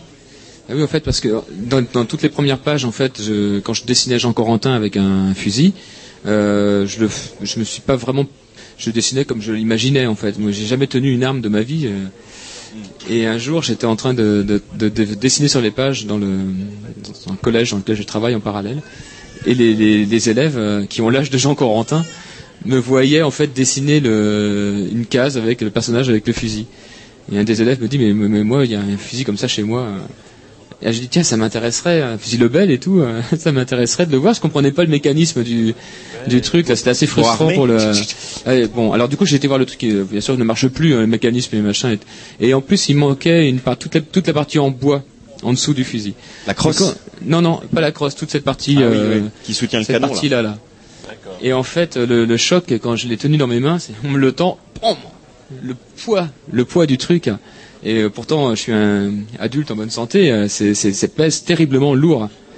Et j'imaginais ce gamin de 14 ans qui devait euh, tenir et manipuler un truc aussi lourd que ça. euh, et euh, c'est, vraiment très très impressionnant. En plus, il y avait les 30 kilos de barda à porter. Mais euh, euh, c'était euh, c'est vraiment très impressionnant de se dire qu'il a il a tenu ça. Je sais pas combien de kilos ça pèse, mais c'est énorme. hein. Et ce qui est marrant, vite fait, excuse-moi, c'est Les parce que je pose, je pense à une chose, c'est qu'il avait 14 ans et il commandait quand même une trentaine d'hommes, quoi. C'est quand même fou, une trentaine d'hommes. Et il a porté, à un moment donné, il a vu un de ses camarades blessé euh, dans le camp ennemi, il a été le rechercher, il l'a porté sur son dos. Avec son barda, il l'a traîné toute une nuit quand même pour aller le sauver. De là, il a été décoré. Donc il voyait, imaginons bien quand même un gamin de 14 ans, vraiment le, gamin il était dans son dans, son jeu. À certains sont dans les jeux vidéo, ils s'imaginent. euh, lui, il était dans son jeu vidéo à lui, si on peut remettre ça dans le contexte. hein. Il s'était déjà préparé. Enfin, il avait une force de nature, mais je pense qu'il avait un tempérament de fer. On n'a pas parlé, il y a Lionel Chouin aussi qui travaille avec vous. Comment vous avez travaillé avec Monsieur Lionel Chouin Qui travaille avec vous au dessin, si je dis pas de bêtises? Oui, Lionel a fait une trentaine de pages. En fait, c'est énorme. Hein. C'est c'est deux, deux tiers de l'album et puis il réalisera les, les deux albums suivants. Euh, mais en fait, on a travaillé en, en très grande collaboration avec Pascal, Lionel et Jean-Luc, les coloristes, euh, bah, pour que tout soit homogène. euh, euh, et à chaque fois, on était à chaque étape en fait au service bah, de l'histoire, bah, des intentions du scénario. C'était vraiment la chose euh, la plus importante pour nous comme ça, doit l'être à chaque fois d'ailleurs qu'on fait une bande dessinée, quel que soit le thème, on raconte une histoire et on est au service des intentions qui sont présentes dès le scénario. Donc ça, ça a été le cas à chaque fois qu'on a travaillé sur le découpage, sur, sur les refs, les storyboards, les pages finales et les couleurs. Alors pour les pour les pour le travail avec Lionel, bah, c'était vraiment un travail à quatre mains, c'est-à-dire que on avait le scénario, j'ai fait des, storyboards très précis, et puis Lionel s'est approprié le dessin, puis en fait on faisait après un échange de mails tous, et puis on se voyait puisque euh, on travaillait tous les uns à côté des autres, donc c'était vraiment un travail à quatre mains. Parce qu'on se demandait lequel prenait en charge les casques allemands. Parce que le casque allemand a une ergonomie Ça, bien chiant, spécifique. casque allemand. Super Ah, la BD de guerre avec un C'est casque allemand. comprendre. Mais c'est pareil en fait, le casque allemand, j'ai mis longtemps à essayer de comprendre comment ça fonctionnait. Euh, mais quand on fait ce type d'histoire, les éléments viennent à nous sans qu'on les cherche. Je donnais l'exemple du fusil là. euh, mais pareil, euh, il- on, on trouve toujours dans les familles, il y a, il y a toujours des, il- voilà, ce que disait Pascal. euh, alors il y a, il y a- il y a tout, euh, il y a des lettres, hein, il y a, il y a des, mais il y a aussi des, des, des ustensiles. Hein, euh, alors un fusil, euh, un casque. Alors forcément, tiens, on nous l'apporte en fait. hein. Ah mais moi j'ai un casque, machin. Alors du coup c'est très émouvant de tenir d'ailleurs un casque Adrien dans les mains. Mm. On, on le tourne, on regarde comment il est fait. Mais votre on- ami Jean-Loup a une a- photo de son grand-père Zouave, je crois, euh, dans, à Trestel. Oui, oui, on a un ami qui est euh, un vieil ami dont le papa, dont le grand-père, pardon, euh, l'arrière-grand-père a fait ses quatre années de guerre en tout bon breton qu'il était et il s'est fait buter le 1er novembre. Ah bah. Il y a une scène qui est très forte que j'aime beaucoup, c'est dans la cuisine euh, où il y a toute la famille Carré et euh, le père le lendemain doit partir à la guerre. Et il a une discussion avec son fils Jean Corentin et son père lui montre son fusil. Et forcément Jean Corentin voit le Lebel, le fusil de son père, il s'imagine tous les Allemands qu'il va pouvoir tuer et lui dit moi un jour j'aurai le même que toi sans penser un seul moment qu'il irait à la guerre. Et bien évidemment, son père essaye de le contredire et de lui expliquer que la guerre c'est pas un jeu, et essaye même de lui dire écoute mon fils, toi ta place c'est plutôt être employé, t'es intelligent, il vaut mieux un métier justement euh, intellectuel qu'un métier militaire. Et euh, bah, rien n'a empêché puisque Jean Carré, quelques mois plus tard, avant le départ de, son- enfin après le départ de son père, est parti, s'est sauvé pour. euh, Est-ce que son père va survivre lui alors oui, justement, on aura justement, c'est une, f- on va, on va suivre justement la famille, hein, ça va être familial. hein. Et dans le deuxième album, euh, on va voir son père, justement, Louis Carré. Et il faut savoir que ce qui est quand même incroyable, quand même, c'est que ils se voyaient pas, ils se côtoyaient pas, ils avaient aucune nouvelle sur le front. Hein. Et à Verdun, ils seront aux deux extrémités. Il y aura le père et le fils, sans savoir qu'ils sont côte à côte finalement. Et il y aura le père et le grand-fils qui s'en sortiront. Il y a que le plus jeune qui restera en fait. Alors, imaginons qu'il serait resté fantassin, peut-être que peut-être qu'il serait encore vivant, mais il a choisi l'arme, l'aviation. Il faut savoir que c'était inégal, et surtout qu'il s'est fait, il est tombé dans un piège de trois avions allemands. Il s'est pris en cisaille, en fait, il a été pris en cisaille, donc il avait aucune chance. Mais en tombant et en s'écrasant, il avait reçu quand même quelques balles. On l'a retrouvé encore vivant. C'est seulement son transfert jusqu'à l'hôpital qu'il est venu à décéder, en fait. C'est plutôt l'histoire d'un long martyr. C'est incroyable, oui, on a très peu d'exemples comme ça, c'est ça qui est quand même assez On reconnaît quand même bien la fourberie du Bosch à trois contre un. Ah. Je voudrais peut-être pas pour dire du mal, mais quand même. Et Lionel me faisait remarquer que euh, euh, les- ce genre de, tu, tu demandais tout à l'heure s'il y avait d'autres enfants soldats comme ça. Finalement, euh, on connaît pas, on sait pas, puisqu'il avait menti sur son identité, sur Oui, son âge, donc vrai, euh, on, ne saura jamais. hein. Mais de l'autre côté, c'était le cas aussi, puisque Lionel a eu connaissance d'exemples euh, d'un- jeune garçon qui était un peu plus âgé, mais, mais guère plus hein, qui devait avoir 17 ans, je crois. Donc guère plus en fait. Hein. Donc, Ah, les deux ans de plus, ça joue dans les, Ah bah, ça, joue dans les Ah bah, mentalités, c'est énorme, hein, c'est hein, vrai. mais, euh, sur qu'à 14 ans, 14 c'est ans, t'es encore gamin, hein. Tu joues euh, au foot. Ah bah c'est des c'est des mômes. C'est d'ailleurs pour ça d'ailleurs, euh, que dans la séquence où il y a, l'école, quand j'ai fait le storyboard, il y avait un, la première la première la première case, on voit donc l'école vue de l'extérieur et après on, on s'approche du truc et euh, la cour est vide. J'ai juste mis un ballon dans cette cour. Le ballon il est pas fait pour faire joli. C'est juste c'est juste un, clin d'œil. Pendant que lui est à la guerre dans les dans les tranchées, les autres du même âge sont en train de jouer dans la cour de récréation en fait. Donc c'est vrai qu'il y y a un décalage total euh, entre des enfants du même âge quoi.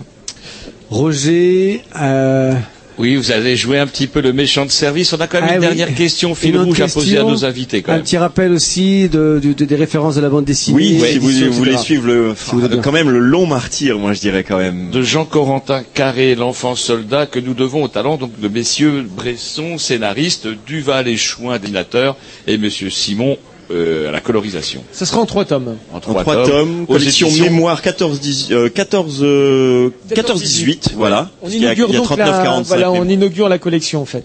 Semblait bien parce qu'il y a des 39 45 déjà qui existent aux éditions Paquet. Ouais. On a un petit- une petite question fil rouge quand même qu'on avait envie de vous poser. Stéphane Duval y a un petit peu répondu, il a, santé, il a cité Tardy, les sentiers de la gloire, mais il a, allez, il a le droit à une Ouais, nouvelle. il a le euh, droit, il a le droit. Same player shoot again. Ça va être un peu notre question fil rouge. Il y a eu toute une production autour de 14-18 romanesque, filmesque, même des chansons, etc. Pour vous, le, le titre ou le, le livre, le film, la chanson, ce que vous voulez de 14, sur 14-18. Alors moi, je vais être classique. Moi, je, je suis fan de Tardy. Pour moi, Tardy, c'est la référence. Il a réussi quand même à amener, avec son style un peu naïf, quand même quelque part. Euh, à la limite, moi, je sais que, en tant que dessinateur ou scénariste, je me réfère toujours parce que Tardy, tu peux pas te tromper. Euh, au moindre bouton, c'est parfait. Donc pour des Il a- gens il qui apporte un soin maniaque à voilà, il est très maniaque. documentation. Ouais, ouais, Donc ouais. euh, je, je mettrais Tardy euh, au summum pour moi. D'accord. Et vous, monsieur Duval, alors Tardy, j'en ai déjà parlé. donc c'est pareil. Déjà fait, t'as Mais pas le je droit. pense à la chanson de Craon, moi, puisque c'est vraiment euh, chaque fois que je l'entends, j'ai des poils qui se dressent et Quand au bout de huit jours, leur peau terminée, on va reprendre les tranchées. Notre place est si utile que sans nous on prend la pile.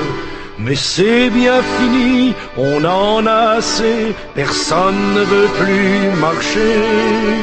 Et le cœur bien gros, comme dans un sanglot, on dit adieu au ciblot. Même sans tambour, même sans trompette, on s'en va là-haut en baissant la tête.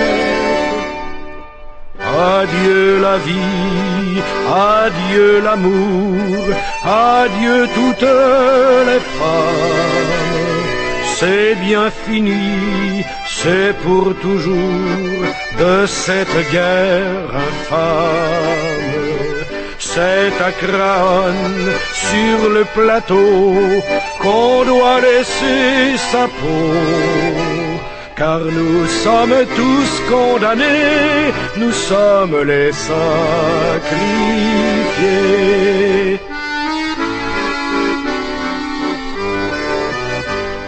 Huit jours de tranchées, huit jours de souffrance, pourtant on a l'espérance que ce soir viendra la relève, que nous attendrons sans trêve.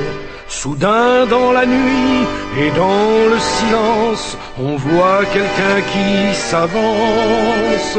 C'est un officier de chasseurs à pied qui vient pour nous remplacer.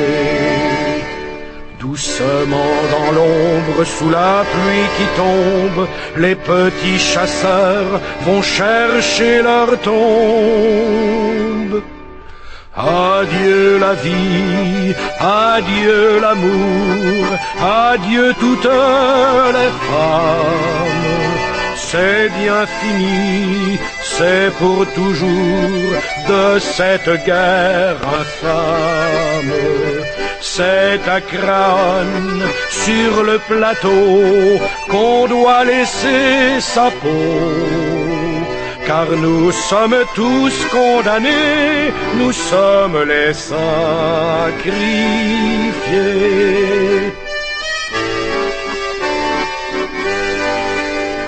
C'était Plume et Pinceau, en direct et en public depuis Quai des Bulles 2014, première partie. Alors, je tiens à préciser quand même que parmi tous les auteurs que nous recevons ce soir, euh, si certains effectivement ont travaillé pour des œuvres en liaison avec ce, ce fameux centenaire, d'autres, et c'est le cas de notre premier invité, euh, Il y avait travaillé bien avant. Ouais, il travaillait déjà, était déjà là-dessus depuis bien bien longtemps, avec notamment sa série euh, Les Sentinelles en compagnie de Monsieur Enrique Breccia au dessin. Voilà. Alors nous recevons effectivement Monsieur Dorisson, Dorison, euh, parce que euh, dans votre longue bibliographie, aussi bien des pirates que des espionnes soviétiques, que des que des que des, des aventures dans l'espace. le- euh, vous avez fait effectivement une, une bande dessinée qui parle de 14-18, mais avec un angle assez atypique.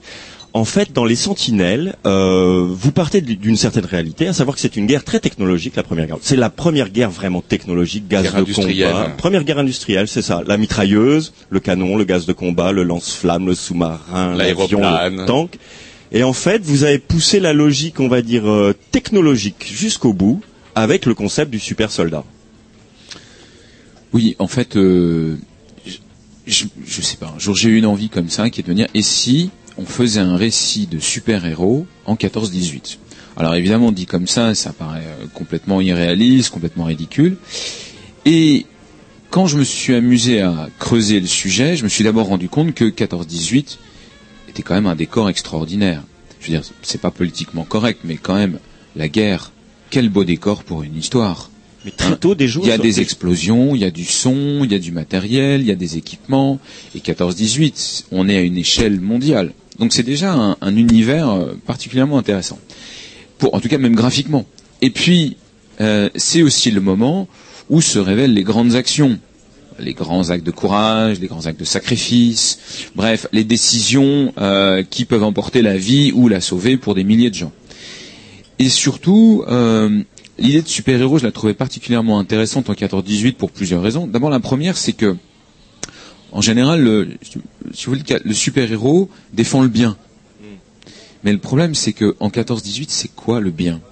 C'est-à-dire que si vous êtes pendant la deuxième guerre mondiale, la question est assez vite résolue, puisque vous, vous avez d'un côté des gens donc, qui font des camps de concentration, qui massacrent pour rien des populations civiles, tout simplement parce qu'elles sont juives, tziganes, handicapées, peu importe. Et d'un autre côté, bon, d'un autre côté, vous avez quand même euh, des gens qui vont envoyer des bombes nucléaires, qui vont euh, envoyer des bombes au phosphore sur des civils à Dresde. Et c'est vrai que les actes atroces commis par les Alliés est long. Sauf que, honnêtement, dans- entre les deux camps, il y a un, un impératif moral qui est respecté d'un côté et pas de l'autre. Donc le bien est quand même finalement, ça nous rassure, assez clairement identifié.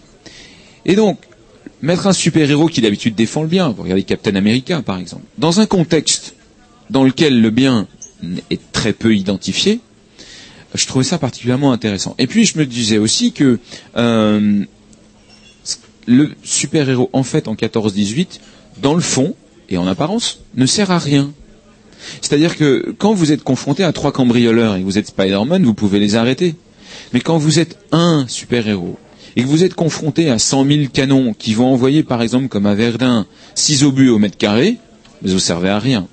Et pourtant si, et donc ça plaçait le super-héros face à un ennemi plus fort que lui, ce qui est toujours le but, à savoir la guerre elle-même. Et de là est, est née cette idée un peu bizarre de créer ce groupe de super-héros technologiques en 14-18. Voilà, dont la figure centrale c'est Ouais. Taillefer, qui est en fait au départ un, un scientifique. Oui. Euh, Ferchaud, si je me trompe pas. Guillaume euh, Ferraud. Ferraud, voilà.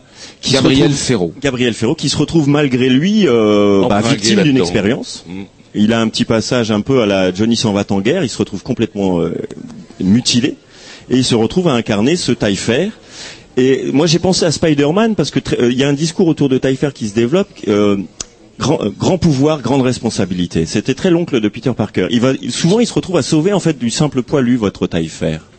Oui, en fait, bon, euh, pour résumer très rapidement pour euh, pour les gens qui écoutent l'émission, ou qui sont là, euh, en fait, Gabriel Ferraud est un scientifique français. Euh, 1914, euh, la guerre arrive. Lui refuse de céder à l'armée euh, une pile au radium qu'il a développée avec Pierre et Marie Curie. Et l'armée euh, est assez énervée par cette histoire et lui disent on va lui faire les pieds, euh, on va l'envoyer en première ligne dans la Marne, il va comprendre. Sauf que ça va un peu au-delà de ce qu'ils avaient imaginé et dès le premier jour, effectivement, il reçoit un obus sur le coin du nez et il perd ses bras et ses jambes.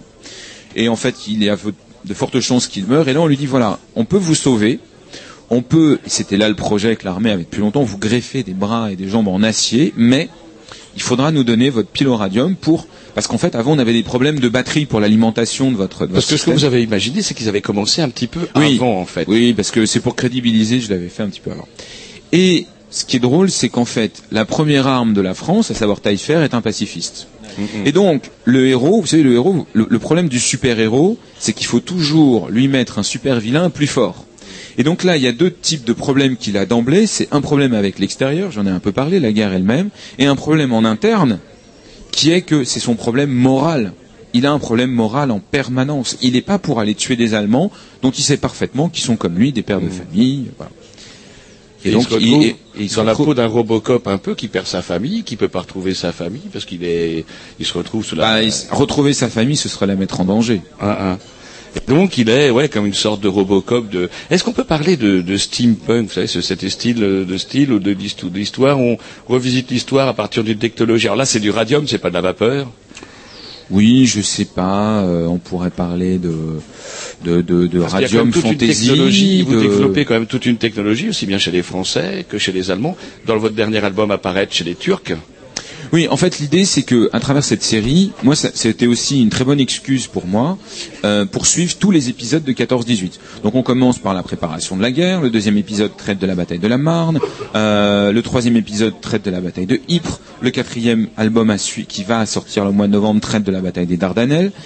Et vous savez, on voit toujours la guerre par un, par un axe particulier. Et moi, j'ai choisi de le voir par les yeux d'une équipe, parce qu'ils sont trois, de trois super-hommes, entre guillemets, parce que c'est des super-hommes qui tombent en panne, euh, qui ont des doutes, bref, ils sont quand même pas si forts que ça. hein. Et le contraste est amusant entre cette imagination, enfin ces personnages évidemment imaginaires, et tout le décor dans, lesquels- dans lequel ils évoluent, qui lui est documenté, réaliste, et ils participent aux vraies batailles.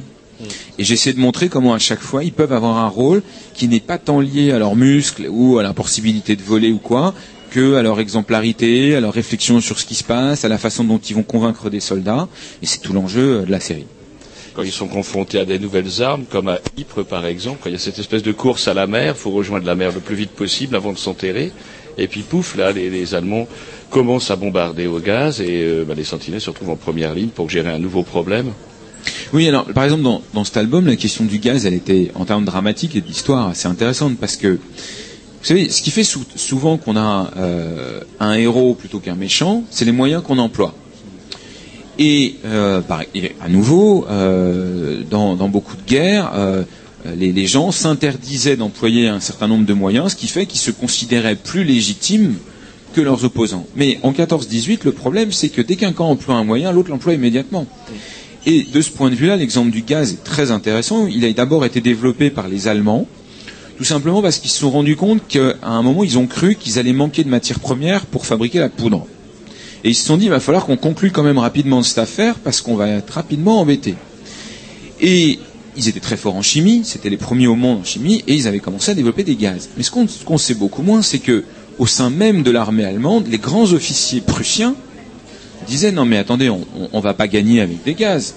Si on gagne avec des gaz, on perd notre honneur. Et si on perd notre honneur, perdu la eh bien guerre. à la fin, même si on a gagné militairement, on aura perdu moralement. Et on ne peut pas gagner une guerre si on ne la gagne pas moralement. Et, et j'ai retrouvé des articles d'officiers prussiens disant c'est hors de question. Et même le Kronprinz était lui-même assez embêté. Et puis c'est toujours pareil, vous savez, quand vous avez un affrontement entre le matériel et le moral, devinez qui gagne en général. On sait. Et donc ils ont employé les gaz. Et les Français auraient pu dire, écoutez, nous, voilà, on est meilleurs que vous, nous, nous défendons la civilisation et pas vous, ce qui était d'ailleurs à l'époque le débat en 14, et dire, nous, Français, nous n'emploierons pas les gaz, cette méthode absolument horrible et inhumaine. Et vous connaissez la suite, bien entendu qu'on les a employés. Et à nouveau, on s'est retrouvé à ce problème de peut-on gagner une guerre sans la gagner moralement? Et je pense d'ailleurs, j'en termine là-dessus, que ce qui fait que les Français n'ont pas vraiment profité de la, de victoire de 14-18, il y a plusieurs paramètres. D'abord, c'est que on n'a pas gagné seul, évidemment. Ça nous rappelle d'autres guerres, n'est-ce pas? Et surtout, moralement, nous ne l'avons pas gagné. Moralement, nous n'avons pas gagné. Et donc, alors que dans le fond, nous aurions dû être les grands héros de ce siècle, les grands vainqueurs de la grande guerre du siècle, nous avons commencé ce siècle par une immense défaite.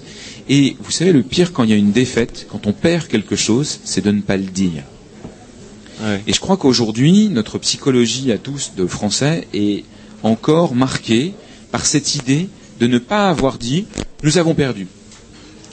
Et, euh, et voilà. Et donc, on, l'album Ypres parle de tout ça. C'est vrai que les Allemands, quand ils sont, enfin, l'armée allemande est rentrée avec le, le sentiment que le territoire national n'avait pas été violé, et nous, alors qu'on était arrivé en 18 à une armée qui avait un niveau euh, technologique, enfin d'efficacité, euh, on était une, une des meilleures armées. ça s'est perdu très très vite, quoi. Et on sait ce que ça donnait en 39, effectivement. Mais vous, vous parlez pas mal de l'héroïsme parce que c'est vrai que le thème de finalement de, de l'héroïsme est, est très présent dans, dans, dans- dans la série Les Sentinelles. Moi, je, je- moi, je, souvent, je, euh, ce qui m'a interpellé, c'est voilà, on a notre Taillefer et puis toute sa bande, Djibouti, etc., qui, euh, eh ben, vont, vont prendre un soldat blessé sous le bras et les, et les sauver. C'est des, des petites actions héroïques, je dirais. C'est là où on trouve le, héros. euh, Bien sûr, parce qu'en fait, quand vous- il y a deux types, de- enfin deux, deux façons de considérer la motivation des soldats en 14-18. Euh, soit vous êtes dans la motivation dite patriotique, c'est-à-dire que c'est bien tout le monde connaît la petite histoire, les gamins enrôlés, la perte de l'Alsace-Lorraine, etc. Tout le monde Un connaît fleur ça. au fusil, bien sûr. c'est parti. Bon. Et c'est évident que à l'époque, au-delà de ça, les Français ont même une autre idée, c'est que c'est pas le patriotisme de la France pour la France. Après tout, qu'est-ce que ça veut dire, la France pour la France? En fait, la France, à l'époque, ça veut dire quelque chose de très simple. Ça veut dire la République, ça veut dire la laïcité, ça veut dire les droits de l'homme, et ça veut dire quand même une égalité des droits entre tous. On l'a un peu oublié, c'est-à-dire que c'est un patriotisme, oui, mais qui est une valeur au service d'autres valeurs. Et le problème, c'est que très rapidement, euh, ces gens battus, enfin partis, pardon, pour se battre, se rendent compte que ces valeurs ne sont plus au service, enfin, ce patriotisme n'est plus au service des trois valeurs que j'ai citées, mais ce patriotisme est au service d'une aberration totale. Et donc ils perdent, pour beaucoup, on le lit dans, leurs lettres, très vite cette... euh, en fait, ils jettent d'ailleurs le bébé avec l'eau du bain. C'est-à-dire qu'ils jettent le patriotisme avec les valeurs qu'il était censé soutenir. Et qu'est-ce qu'il leur reste? Pourquoi, euh, pourquoi on va prendre le fusil? Pourquoi on va aider le copain? Pourquoi? Bah, Deux choses. Euh, c'est d'une part se dire que si les Allemands vont plus loin, euh, bah, les Allemands, ils arriveront à Paris, ils arriveront à Bordeaux, ils arriveront à Lyon, ils arriveront à Saint-Malo, et on a très peur de ce qu'ils feront à nos femmes, à nos enfants, de l'humiliation. Mais avant tout, on a peur pour les siens, et on veut empêcher la horde de barbares de rentrer à la maison, tout simplement. Je crois que tout le monde pourrait comprendre aujourd'hui. Et la deuxième chose, évidemment, on le fait pour le copain. Et d'ailleurs, quand vous parlez avec des soldats, quand vous parlez avec des militaires, ils vous disent, nous, on le fait d'abord par solidarité. On protège, vous savez, les Américains, the man next to you. Voilà, ils, ils sont là-dedans. Et donc, c'est ce que font nos sentinelles, tout simplement, parce qu'ils sont pas particulièrement patriotes. Et vous, vous, vous, euh, vous parlez aussi beaucoup euh, de la propagande qui se développe autour de ces sentinelles, parce que ça devient euh, un peu la bouée de sauvetage quand euh, justement au départ en 14, euh, la- l'armée française ben, recule, recule, recule. L'épisode d'Exacy de la Marne, ils approchent de Paris. C'est très intéressant aussi le, le- le discours bah, de propagande. La mise en exergue de ces, de ces héros qui vont les sauver. Enfin, le discours là aussi patriotique et euh, Mais oui, parce qu'au bout d'un moment, euh, euh, alors pour répondre à, à votre question, je vais citer une autre histoire. Euh, vous connaissez sans doute ce western qui s'appelle L'homme qui tua Liberty Valence. Et, euh, et qui raconte euh, comment est tué donc un, un grand bandit dans une ville western. Et ce bandit s'appelle Liberty Valence. Et à la fin, euh, un journaliste a le choix entre dire que c'est lui qui a tué Liberty Valence, ce qui est faux, mais qui serait une belle histoire américaine, qui serait un beau modèle pour notre société, qui serait, vous savez, une de ces histoires qu'on se raconte et qui structure notre pensée, ou alors raconter la vérité, à savoir que c'est John Wayne qui est une sorte d'hors-la-loi lui-même, ou en tout cas type borderline local, et raconter que c'est lui en fait qui a tué le- le Liberty Valence. Et quand on a le choix entre la réalité et la légende, print the legend, imprimer la légende. Voilà, pour la réplique du film. Et c'est ce qui se passe en fait dans notre réalité d'aujourd'hui, c'est ce qui se passe pendant les guerres, c'est qu'on a besoin de raconter des histoires aux gens, parce que ce sont les histoires, et il faut bien en avoir conscience même dans notre société, ce sont les histoires qui façonnent nos opinions. Je crois que les publicitaires parlent de storytelling. Oui, alors d'ailleurs les, euh, les, les publicitaires euh, connaissent les outils dramaturgiques qu'on enseigne dans beaucoup d'écoles et façonnent aussi bien entendu votre opinion à travers l'histoire. Mais pour, pour, vous, prouver ce que je dis, c'est assez simple. Quand vous êtes au café et que vous discutez avec votre voisin, vous essayez d'argumenter. Vous sortez pas des chiffres euh, de la Cour des comptes. Vous ne sortez pas euh, les derniers résultats du Conseil économique et social. Vous lui dites comment ça? Mais alors, je vais prendre deux histoires. Vous êtes patron. Vous dites qu'il y a trop de protection sociale. Et euh, le type va dire mais non. Ah bah ouais. Eh ben alors je vais te dire. Moi, il y a un ouvrier. Il est venu me voir l'autre jour et il m'a demandé si. Vous racontez une histoire. Et inversement, vous êtes Allez, maintenant, mettons-nous de l'autre côté. Vous êtes ouvrier. Et vous dites, tous les patrons sont des salauds. L'autre, tu dis, bah, pas du tout. Ah ouais? Eh ben, je vais te raconter ce qu'il m'a fait, mon patron. Histoire. Et donc, les histoires, faut quand même savoir, structurent notre pensée. Et donc, quand vous êtes un homme politique en temps de guerre, autant vous dire que vous avez vraiment intérêt à aller structurer la pensée de tous vos petits euh, bah, français, allemands, suivant votre camp. Donc, vous devez raconter des histoires. Et qui mieux qu'une histoire Enfin, qui peut mieux raconter une histoire que les sentinelles, naturellement, en 14 super-héros. Et d'ailleurs, dans le, dans, le, dans les albums, on retrouve des, des petites cartes postales. Vous avez Ouais. injecté de temps en temps des, des documents, en fait. Et ça, c'est génial. C'était une idée géniale aussi, parce ouais. que on a vraiment l'impression là. Un on- facsimilé d'un d'un faux journal. On est dans l'Uchronie totale et on voit du coup la, la sentinelle qui est là. Taillefer au milieu de poilus. Taillefer, euh, il y a une photo euh, à peine retouchée euh, que n'aurait pas sur, ouais, sur laquelle n'auraient pas craché les, les retoucheurs soviétiques. En tout cas, pouf, on voit Taillefer à côté entouré de poilus.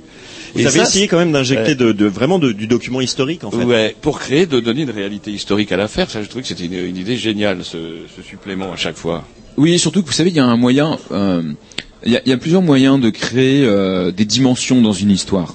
En général, quand vous voulez créer des dimensions, par exemple, chez un personnage, euh, vous essayez de créer un contraste, une contradiction presque, entre ce dont il a l'air, ce qu'on pense de lui lorsqu'on le rencontre pour la première fois et qu'on le voit, et ce qu'il est vraiment?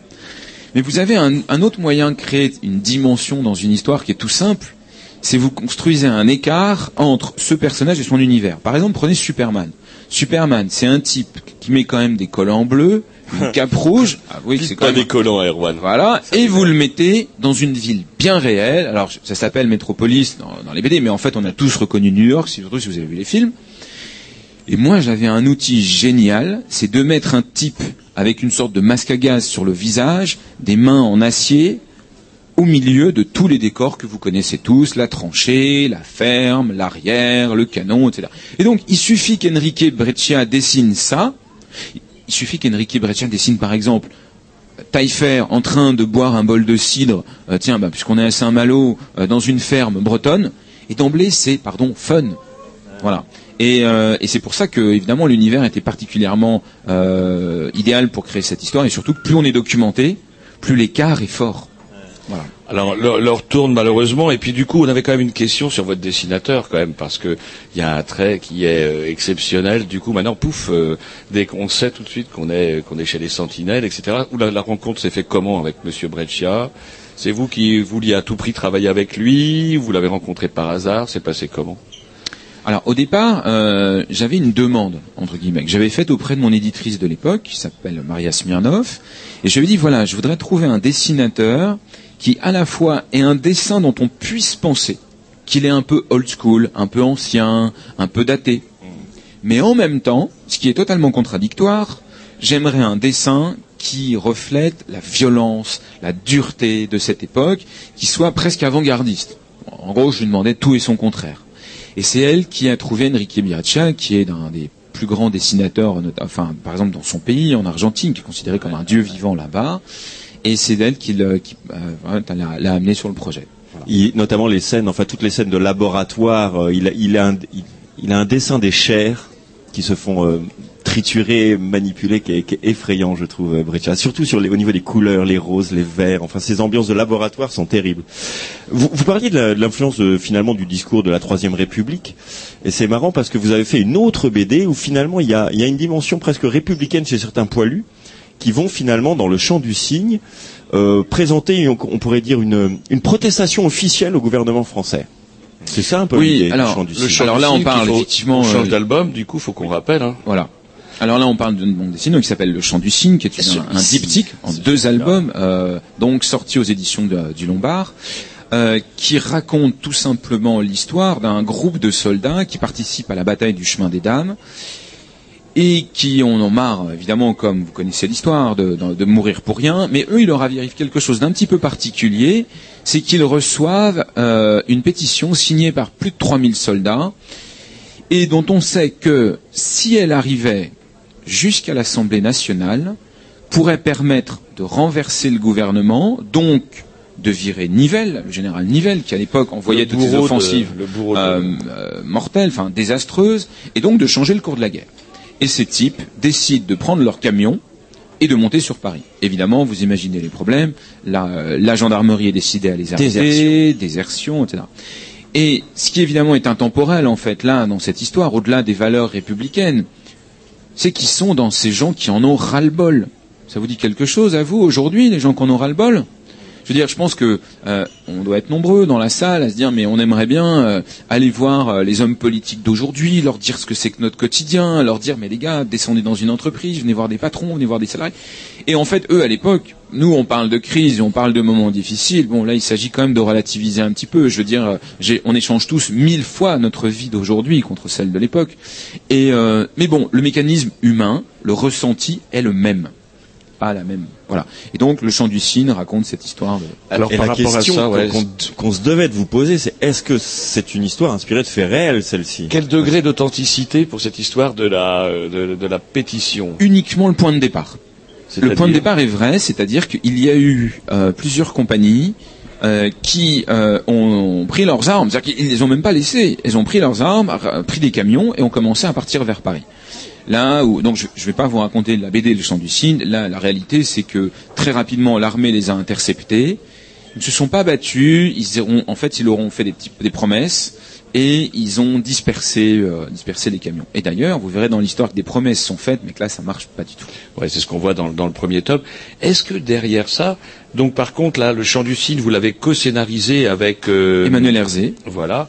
Euh, comment Est-ce que à travers le comment Taillefer, les, les sentinelles, à travers euh, ça, ce désir un peu fou là de mettre fin à la guerre, de, en, en filant sur l'Assemblée, De manière démocratique en plus, c'est ça que je ouais, trouve la manière plus démocratique. Est-ce que c'est pas finalement le désir à chaque fois de- d'essayer de, trouver quelque chose pour mettre fin à, à cette boucherie? Ça, ça, ça doit. Est-ce que ça vous obsède? Vous y avez pensé souvent à ça? Et s'il y avait eu, tiens, inventer un truc, pas forcément une arme, une super arme, mais un moyen de genre le métomol de Franquin. Vous savez, cette substance champignonesque qui transforme les armes des ennemis en, en de moine, toute molle. Euh, non, en fait, je crois. Alors, euh, j'ai l'impression d'être euh, sur le divan chez mon psy, mais non, je crois qu'en fait, ce que je cherche, c'est dans le fond ce qu'on est nombreux à chercher en France. Euh, et je vais reprendre un, le, le terme est pas de moi, il est un peu pompeux, mais je pense qu'il est très clair. Il est d'Elisabeth Badinter. Elle dit une utopie structurante. Qu'est-ce que ça veut dire? C'est quelque chose de très simple. C'est que euh, on a tous besoin euh, de payer notre loyer, nos factures et de vivre au quotidien. Mais on sait tous profondément que ça nous nourrit pas. On a tous besoin de soutenir une, allez, disons un mot plus simple qu'utopie structurante, disons une cause. Alors, euh, ça peut être le patriotisme à une époque, ça peut être une religion, bien sûr, Euh, ça peut être euh, la croyance dans une foi politique, ce qui a été le communisme à, à une époque, et malheureusement le fascisme aussi à une autre époque. Et en France aujourd'hui, on est quand même un peu, euh, on sait plus trop quoi soutenir en fait, à part, euh, je voudrais euh, les 35 heures, qu'on touche pas à la Sécu. Il reste l'écologie, ça au moins c'est Ouais, alors éventuellement l'écologie, mais il faut avouer que, et, et même si c'est une cause évidemment éminemment nécessaire, mais je sais pas comment dire, ça a du mal à motiver les énergies. Et surtout, on, est en mal de représentation simple de cette idée-là. Et que ce soit les personnages du chant du cygne, qui donc eux sont à la recherche d'une forme de justice, que ce soit les super-héros qui en fait sont les représentants des anciennes valeurs de la France dont j'ai parlé, laïcité, euh, république, euh, droits de l'homme, égalité, égalité des droits entre tous, notamment entre les hommes et les femmes, par exemple. Euh, toutes ces valeurs-là, euh, bon, sont un peu, un peu oubliées quand même aujourd'hui. Les valeurs des Lumières, par exemple, qui quand même nous ont structurés. Voilà une, belle utopie française structurante. Et je crois qu'à travers toutes ces histoires, je suis en recherche. J'ai pas trouvé, personne n'a vraiment trouvé. Et ces idéalistes, parce qu'ils sont tous des idéalistes, cherchent, euh, bah, cherchent l'utopie Il y a quand même, structurante. donc c'est bien ce que je disais, il y a quand même une espèce de rêve, une espèce d'espoir de trouver quelque chose quand même. Oui. Ah. Malheureusement, l'heure tourne encore une fois. Juste le temps de Ouais. la petite question qui va nous servir de fil rouge. Euh, la Première Guerre mondiale a donné lieu à toute une production romanesque, filmée, euh, chansons, Biographie. euh, biographie. euh, L'ouvrage que vous conseilleriez Celui sur qui vous a 14 plus marqué. Roman ou au cinéma ou peu importe. Fictif ou réaliste roman, Oh, alors là, sans aucune hésitation, les Sentiers de la gloire. Les Sentiers de la gloire Stanley Kubrick. Stanley Kubrick, film longtemps interdit, hein, qui n'a pas été diffusable en France officiellement avant les années 80, je crois bien. Oui, ça a été assez compliqué hein, pour Mm, lui. mm, euh, ouais, ouais. Histoire d'un colonel qui défend justement un de ses soldats, euh, plusieurs de ses soldats accusés de trahison, alors qu'en fait, ils, encore une fois, on les avait amenés à la boucherie. Film de Stanley Kubrick euh, avec Kirk Douglas, Mm. euh, probablement un des plus grands films de l'histoire du cinéma. Et c'est marrant, c'est encore une fois une, comment une histoire où on aurait pu les sauver, mais non. Le procès va Non, être mais non. non, la scène était, la scène de fin est terrible. On vous remercie, Monsieur d'Horizon, en tout Merci cas. à vous. On sait que vous avez un train, on espère que la ligne de Dole n'est pas encore coupée, quoi qu'alors qu'il l'est, vu ce qui tombe, emmenez des moufles. On peut rappeler peut-être les, les références Oui, des BD de, de bien, Monsieur. Paco. Vous trouverez la série Les Sentinelles euh, bah, chez- aux éditions Delcourt. Le quatrième tome va sortir. On part vers les Dardanelles. On va aller affronter les Ottomans. Absolument, 15 novembre. Le 15 novembre. Et puis donc le Chant du Cygne, œuvre euh, euh, commis par un trio, on va dire, Ouais. Monsieur Babouche dessin, Monsieur Herzé, co-scénariste avec vous. Absolument. Et cette fois, Aux euh, éditions c'est le du tome Lombard. 1, c'est aux éditions du Lombard. C'est tout chaud, hein. C'est assez récent. C'est tout chaud, c'est disponible à Saint-Malo. voilà, ça arrive. disponible à Saint-Malo. Éditeur Le Lombard. Le Lombard, Et voilà. on, et on embraye avec un petit dix, tiens, de Georges Brassens, qu'il dit pour lui, la, La guerre plus chouette. 14, c'était quand même la meilleure. Depuis que l'homme écrit l'histoire, depuis qu'il bataille à cœur joie, entre mille et une guerres notoires, si j'étais tenu de faire un choix, à l'encontre du vieil Homère, je déclarerai tout de suite, moi mon colon, celle que je préfère, c'est la guerre de 14-18. Moi mon colon, celle que je préfère, c'est la guerre de 14-18. Est-ce à dire que je méprise les nobles guerres de jadis, que je me soucie comme d'une cerise de celle de 70 Au contraire, je la révère et lui donne un satisfait Mais mon colon, celle que je préfère, c'est la guerre de 14-18. Mais mon colon, celle que je préfère, c'est la guerre de 14-18. Je sais que les guerriers de Sparte plantaient pas leurs épées dans l'eau, que les grognards de Bonaparte tiraient pas leur poudre aux moineaux. Leurs faits d'armes sont légendaires, au garde à vous je les félicite. Mais mon colon, celle que je préfère, c'est la guerre de 14-18. Mais mon colon, celle que je préfère, c'est la guerre de 14-18. Bien sûr, celle de l'an 40 ne m'a pas tout à fait déçu. Elle fut longue et massacrante, je ne crache pas dessus. Mais à mon sens, elle ne vaut guère, guère plus qu'un premier accessite. Moi, mon colon, celle que je préfère, c'est la guerre de 14-18. Moi, mon colon, celle que je préfère, c'est la guerre de 14-18. Mon but n'est pas de chercher noise aux guérillas non fichtre non. Guerre sainte, guerre sournoise, qui n'osent pas dire leur nom. Chacune a quelque chose pour plaire, chacune a son petit mérite. Mais mon colon, celle que je préfère, c'est la guerre de 14-18. Mais mon colon, celle que je préfère, c'est la guerre de 14-18. Du fond de son sac à malice, Mars va sans doute à l'occasion en sortir une un vrai délice qui me fera grosse impression. En attendant, je persévère à dire que ma guerre favorite, celle mon colon que je voudrais faire, c'est la guerre de 14-18. Celle mon colon que je voudrais faire, c'est la guerre de 14-18. Nous recevons maintenant Monsieur Chris euh, pour notre mère la guerre. Là, je vous présente le premier tome, mais il y en a déjà euh, Il y en a quatre quatre. parus, hein, c'est bien Il y en a ça. quatre, hein. il y a même l'intégrale et- qui existe Et l'intégrale est, Ouais. est sortie au mois de mars. oui. dont vous pouvez voir plusieurs extraits et des documents euh, dans l'exposition qui est juste ici dans le Palais du Grand Large sur 14-18 et qu'on peut retrouver aux archives, départe- euh, aux archives départementales, je crois, de Rennes. Elle a déjà été montée aux archives départementales jusqu'à Saint-Malo, et donc elle vient ici. Je pense qu'elle se termine ici. Je ne sais pas si elle repart aux archives après. Non, mais c'est une création des terminé. archives d'Ille-et-Vilaine, oui. Ah. Mais on peut quand même euh, féliciter les archives d'Ille-et-Vilaine parce qu'il y a un gros gros travail en destination de la BD. Et c'est pas la pre- première expo en lien entre la. Oui, non, et puis ils ont fait un travail de recherche de documents pour les mettre en parallèle avec des pages de bande dessinée de certain nombre d'albums. Ici, elle n'est pas au complet, hein, aux archives, elle était euh, encore plus importante. hein. Ils sont venus aussi filmer chez les auteurs, les interviews qu'ils passaient pendant l'expo, etc. Donc oui, ils ont fait un, un très beau travail d'exposition. C'est pas toujours le cas, on le sait bien. Alors notre mère la guerre. Alors moi quand j'ai vu cette BD là sortir, sur le coup c'est pas c'est pas ça m'a fait penser à autre chose, tout à fait autre chose. Non pas notre mère la notre mère la guerre, mais la guerre notre mère d'un monsieur qui s'appelle Ernst Junger. Ernst Junger, euh, plus connu pour Orage d'acier. Et euh, est-ce que c'est le titre ou euh, le travail d'Ernst Junger qui a inspiré votre titre ou tout à fait autre chose? Alors pas du que tout. Vous connaissez ce cet c'est suffisamment étonnant parce que j'ai lu Orage d'acier euh, au moment où je commençais à écrire euh, Notre mère la guerre, un peu avant. Euh, en réalité, le livre m'était tombé des mains euh, à la première lecture euh, parce que c'est vrai que c'est un livre très particulier. C'est un livre qui, en première lecture, donne le sentiment euh, évidemment de glorifier la guerre et l'homme né de la guerre, l'homme nouveau euh, né de né de la guerre et quelque part semble préparer le terrain justement au fascisme, au nazisme euh, qui va arriver. Or l'itinéraire de Junger est assez ma- assez mal connu euh, après. Euh, on oublie trop souvent que justement il a toujours refusé euh, de soutenir les nazis, en tout cas de prendre sa carte au parti nazi, alors que Dieu sait si on aurait aimé le récupérer, puisque c'était un. Il aurait été chef. Euh, oui, c'était le Barbus d'Orgelès euh, allemand, évidemment. Donc, euh, vu ce qu'il avait écrit auparavant sur son rôle dans la Grande Guerre et sur la Grande Guerre en elle-même, euh, il aurait dû suivre les, les pas d'un d'un Adolf Hitler. Ça n'a pas été le cas, au point qu'on a fini par le le garder à Paris un peu pour faire euh, une sorte de rôle de représentation auprès des élites intellectuelles françaises, notamment nationalistes, qui évidemment aussi euh, le portaient au, euh, au pinacle, mais euh, c'est bien plus subtil que ça. euh, la personnalité de Junger, qui ne faut pas oublier, s'est engagé et a été dans les tranchées à 19 ans. À 19 ans, n'est pas encore un homme fait, mûr et tout ce qu'on voudra, et donc évidemment son expérience a, a beaucoup influencé sur sur ce qu'il est devenu par la suite. Il n'empêche que donc j'avais pas lu La mer de notre guerre. Je l'ai découvert après dans l'édition en Pléiade, qui est une très très belle édition de l'ensemble de l'œuvre de Junger et notamment de ses carnets de guerre et de petites nouvelles qu'il a écrits euh, sur la Grande Guerre.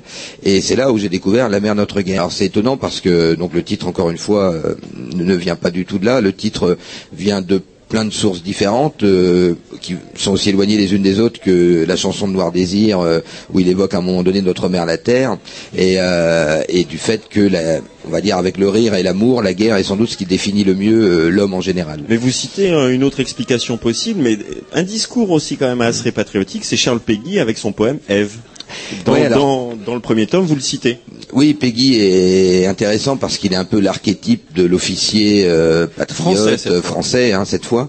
Euh, il est effectivement une sorte de Junger euh, français où il aurait pu le devenir s'il avait survécu un peu plus. Parce que lui, il va mourir longtemps. vite, lui, hein. Lui, malheureusement, meurt très vite au mois de septembre 1914. Il n'empêche que aussi que serait devenu Peggy s'il avait connu l'enfer des tranchées et le développement de la Grande Guerre. Que serait devenue son œuvre Euh, Est-ce qu'il serait pas rapproché de Jaurès justement Donc il est, devenu, euh, un ami très proche, euh, notamment par l'affaire Dreyfus, avant de devenir des ennemis irréductibles tous les deux justement par opposition entre le patriotisme et l'internationalisme, etc.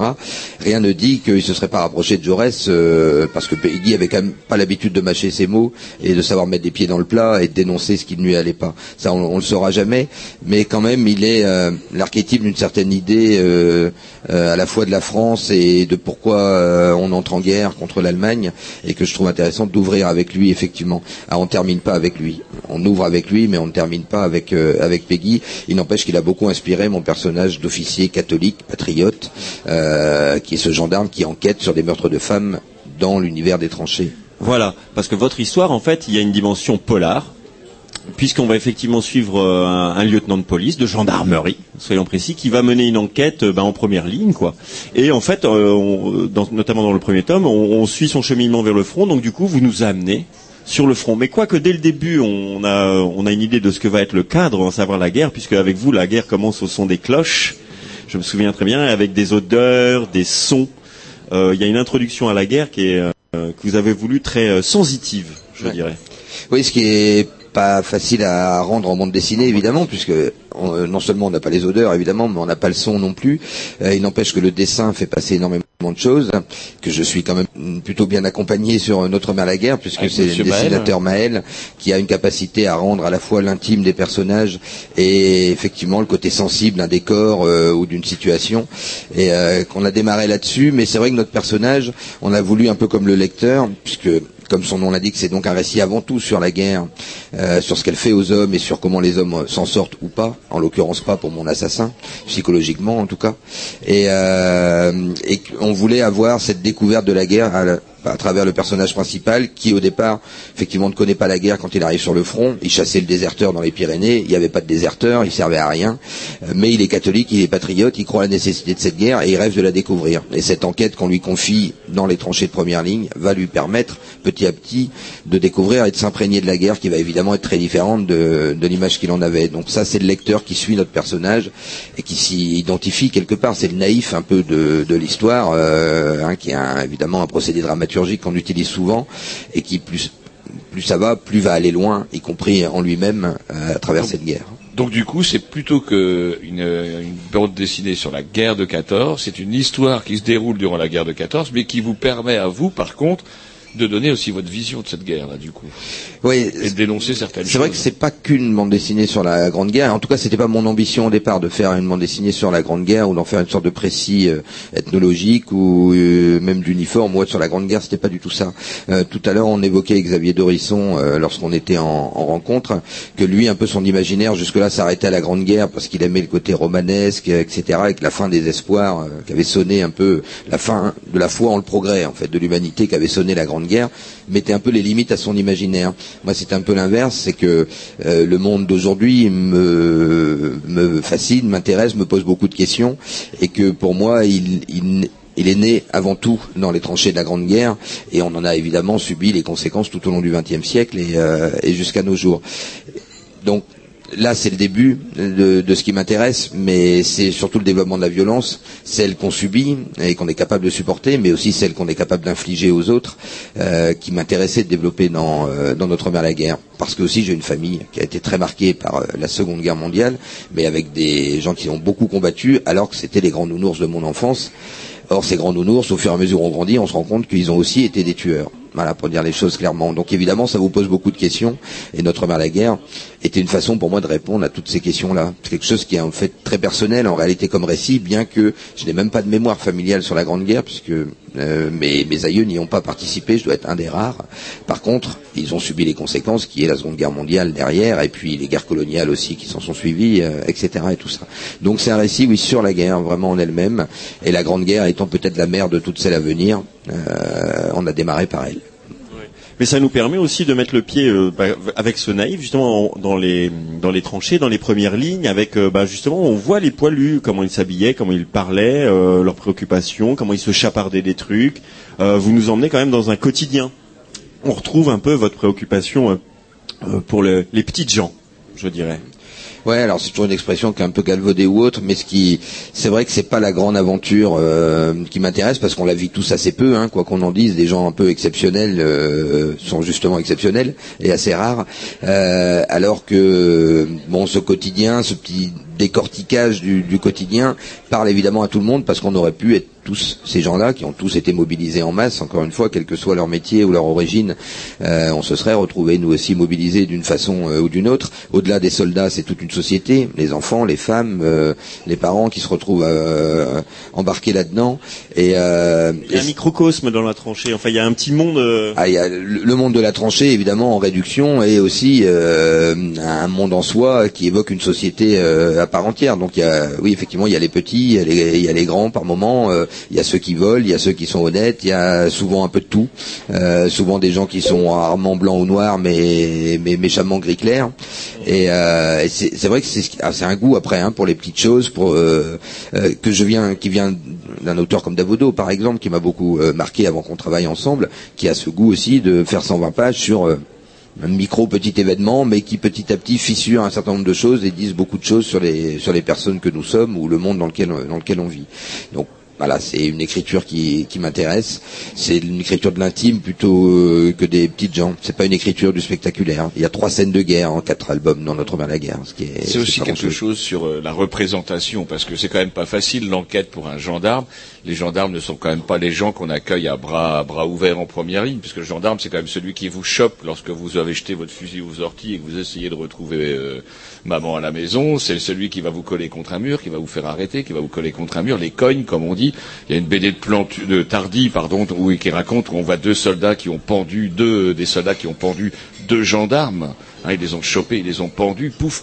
Euh, c'est pas très fun ce, euh, son boulot. En même temps, le gendarme, il a aussi affaire à des gens qui sont pas blancs-bleus, si j'ose dire, parce qu'on sait pas trop est-ce qu'ils ont fait des saloperies, on ne sait pas trop, on le découvrira par la suite.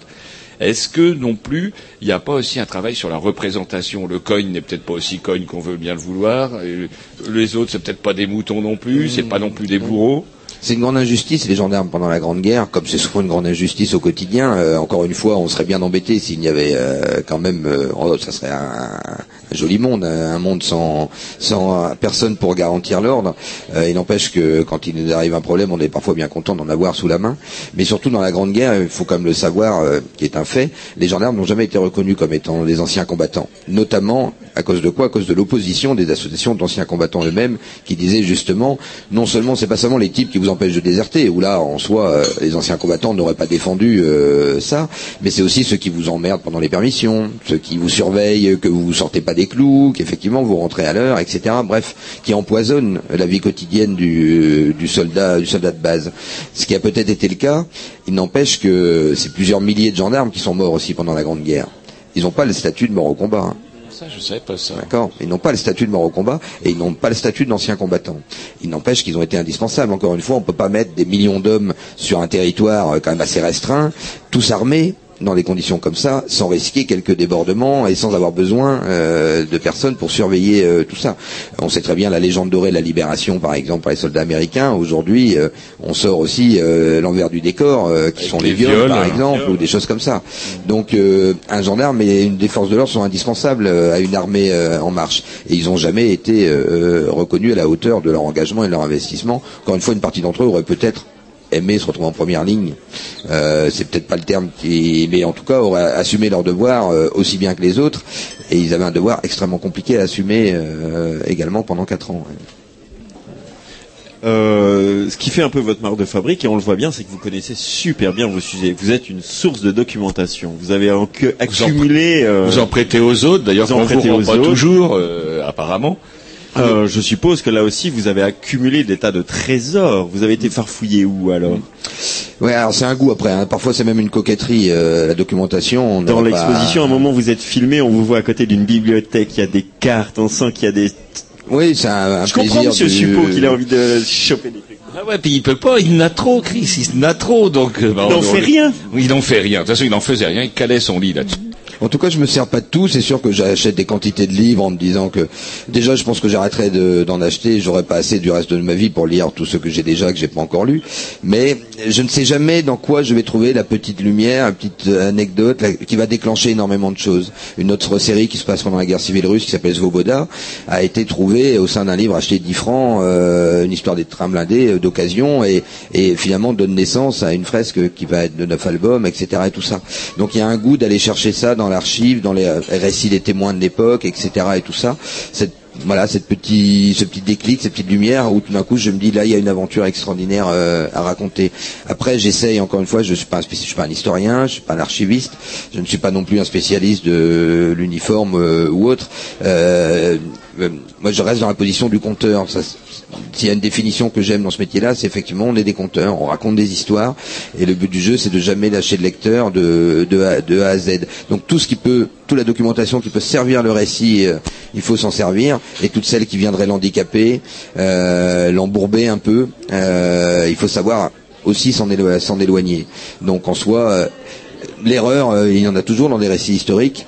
Souvent, on les assume en réalité. On sait très bien que oui, là-dessus, c'est. Mais on a pris cette liberté parfois pour mieux retranscrire une réalité. Hemingway a fait la Grande Guerre, il a fait la guerre d'Espagne, et il n'a pas écrit un documentaire sur la Grande Guerre, sur la guerre d'Espagne. Il a écrit deux romans, et il le dit lui-même que ces romans sont plus vrais que la réalité. Pourquoi? Parce qu'il arrive à condenser à travers des personnages d'imaginaire des situations très diverses qui n'ont pas été euh, vécues par la même personne, mais voilà, en condensant ces différents parts de réalité au sein d'une fiction, peut-être qu'il arrive justement à la rendre beaucoup plus juste. C'est c'est exactement ce que j'essaye de faire dans chacun des récits. ouais. Ça représente quoi pour vous euh, la guerre 14-18 dans Monsieur l'Horizon en a parlé un petit peu. Pour vous, ça représenterait quoi la guerre 14-18 dans Votre imaginaire. Dans votre que imaginaire. On a eu Monsieur Bresson qui nous a évoqué son grand-père, etc. C'était quand même une sorte de, de trou noir pour moi, euh, puisque donc euh, encore une fois c'était la Seconde Guerre qui était très proche, de par la ville où j'habite, Brest, qui a quand même été marquée par évidemment et détruite par cette Seconde Guerre mondiale, par le rôle euh, que ma famille y a eu, et euh, mais qui est assez simple à, enfin simple à raconter. La Seconde Guerre mondiale, on a toujours pu la raconter hein, en étant en affrontement quand même entre les gentils et les méchants. Et indéniablement, on peut pas quand même nier le fait que le nazisme euh, pouvait endosser sans aucun problème le rôle de, plus de grand cool. méchant. Voilà. Alors que la Grande Guerre n'a pas euh, cette lecture euh, un peu facile comme ça, puisque que ce soit d'un côté français, allemand ou autre, on sait bien que finalement euh, il n'y a pas eu de raison euh, profonde euh, chez les peuples d'entrer en guerre euh, les, les uns contre les autres. Donc il y avait cette espèce de Un discours de truc qu'on ne comprend pas.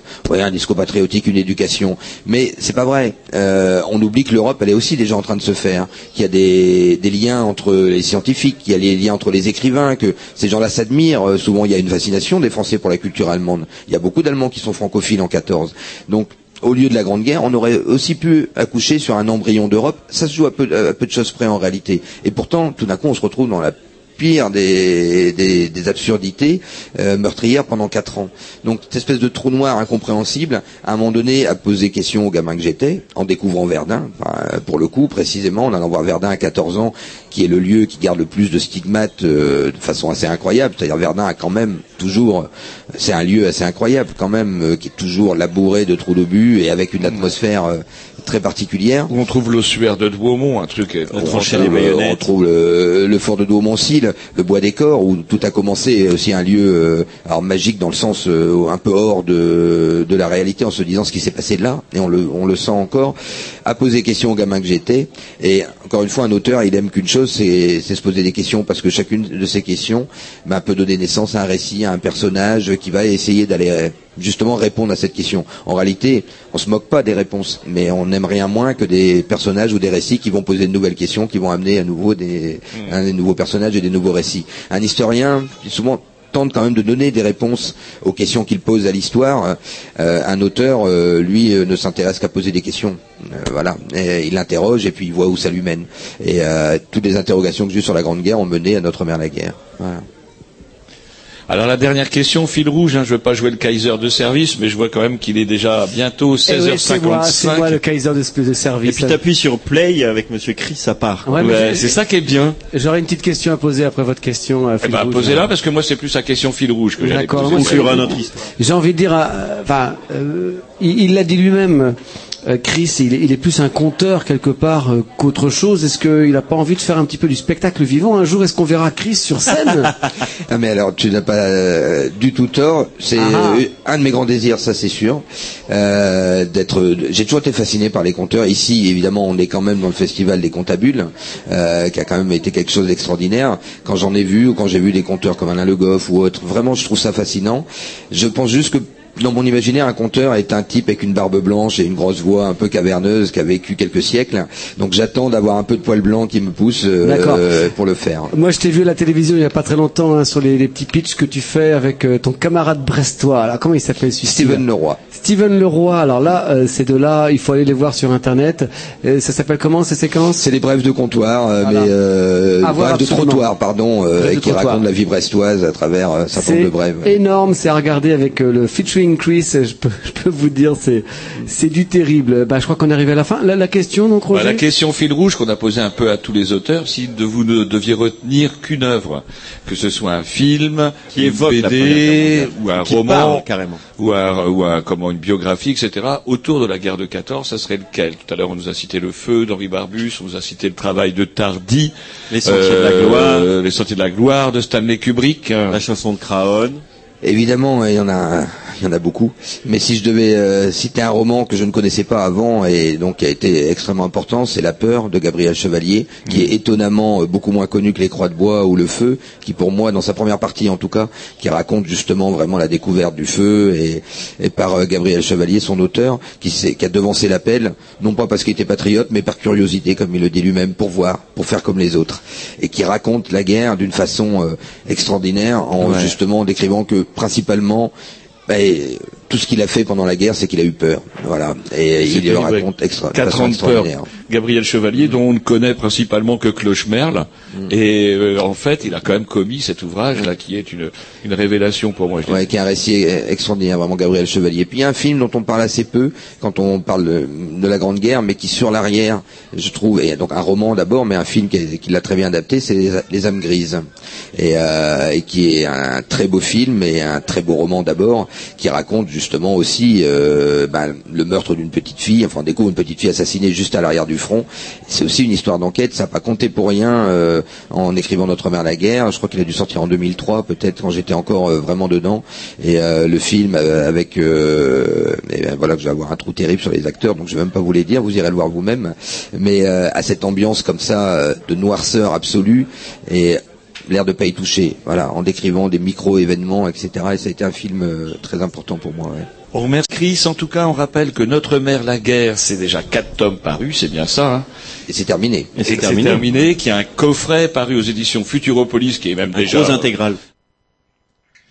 Voilà, voilà. Allô, allô Oui, on est tous là, on est tous là après. Euh, ouais, bah oui, alors cette- après donc ces excellentes interviews, on remercie quand même Plumet Pinceau de nous avoir offert ça. Merci, a- Plumet Pinceau On de leur nous a pas demandé ça. en fait, on leur a pas demandé. Et on retrouve euh, vite, vite, vite parce qu'on est un petit peu à la bourse. Cindy, allô, allô? Oui, bonsoir.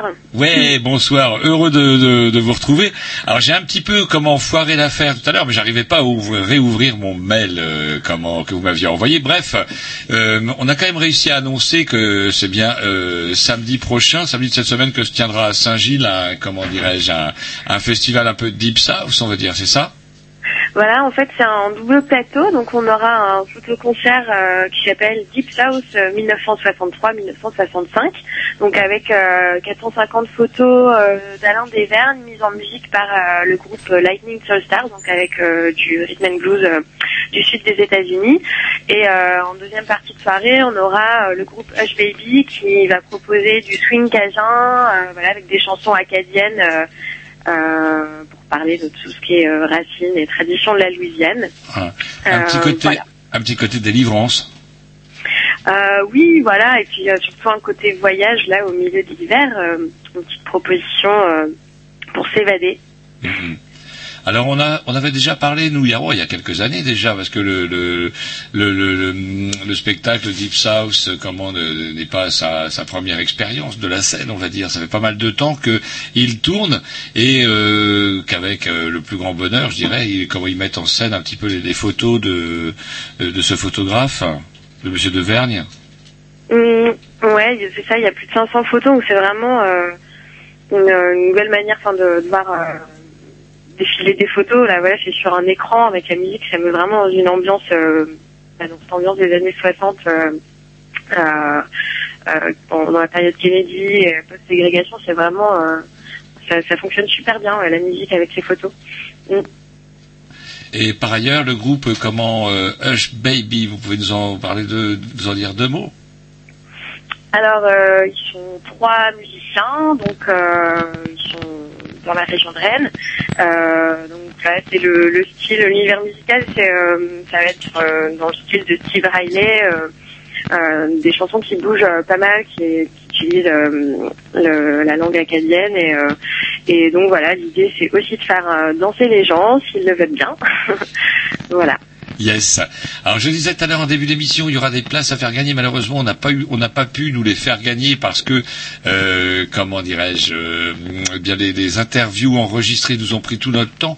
Par contre, c'est une information que vous retrouverez, chers auditeurs, en compagnie de d'autres animateurs de Canal B très très prochainement, puisque c'est samedi, c'est bien ça. Hein? Ouais, c'est ça. Donc c'est samedi 22 novembre, donc à 20h30 au Saboteur, à Saint-Gilles. Voilà. Eh ben écoutez, je vous remercie. Nous, on va devoir euh, pas tarder à rendre l'antenne parce que à 22 heures euh, arrivent nos amis de du Révolution. Et ce ne sont pas des gens très très très commodes hein, quand ils agitent leur dread comme ça. On dirait que c'est un petit putain, comme peu- des fouets, Ah, des fouets, des fouets. Et donc du coup, on ne fait pas les marioles. On vous remercie Cindy en tout cas de nous avoir apporté toutes ces informations. On retrouvera le lien. Vous nous avez envoyé un lien. On le retrouvera également sur le blog des Grignoux. Comme ça, si les gens veulent le retrouver, il sera plus que temps d'avoir des informations. Et euh, je vous dis à très bientôt, j'espère. Merci beaucoup, à bientôt. Au revoir. Au revoir. Au revoir. Ne raccrochez pas, je vous reprends après. Oui. Allez, on se met le dernier morceau de la soirée. Tiens, si on se mettait un petit coup des des Smoothie Fields. Allez, c'est parti. Ce serait une bonne idée, ça. Allez, c'est parti. Salut, à la semaine prochaine.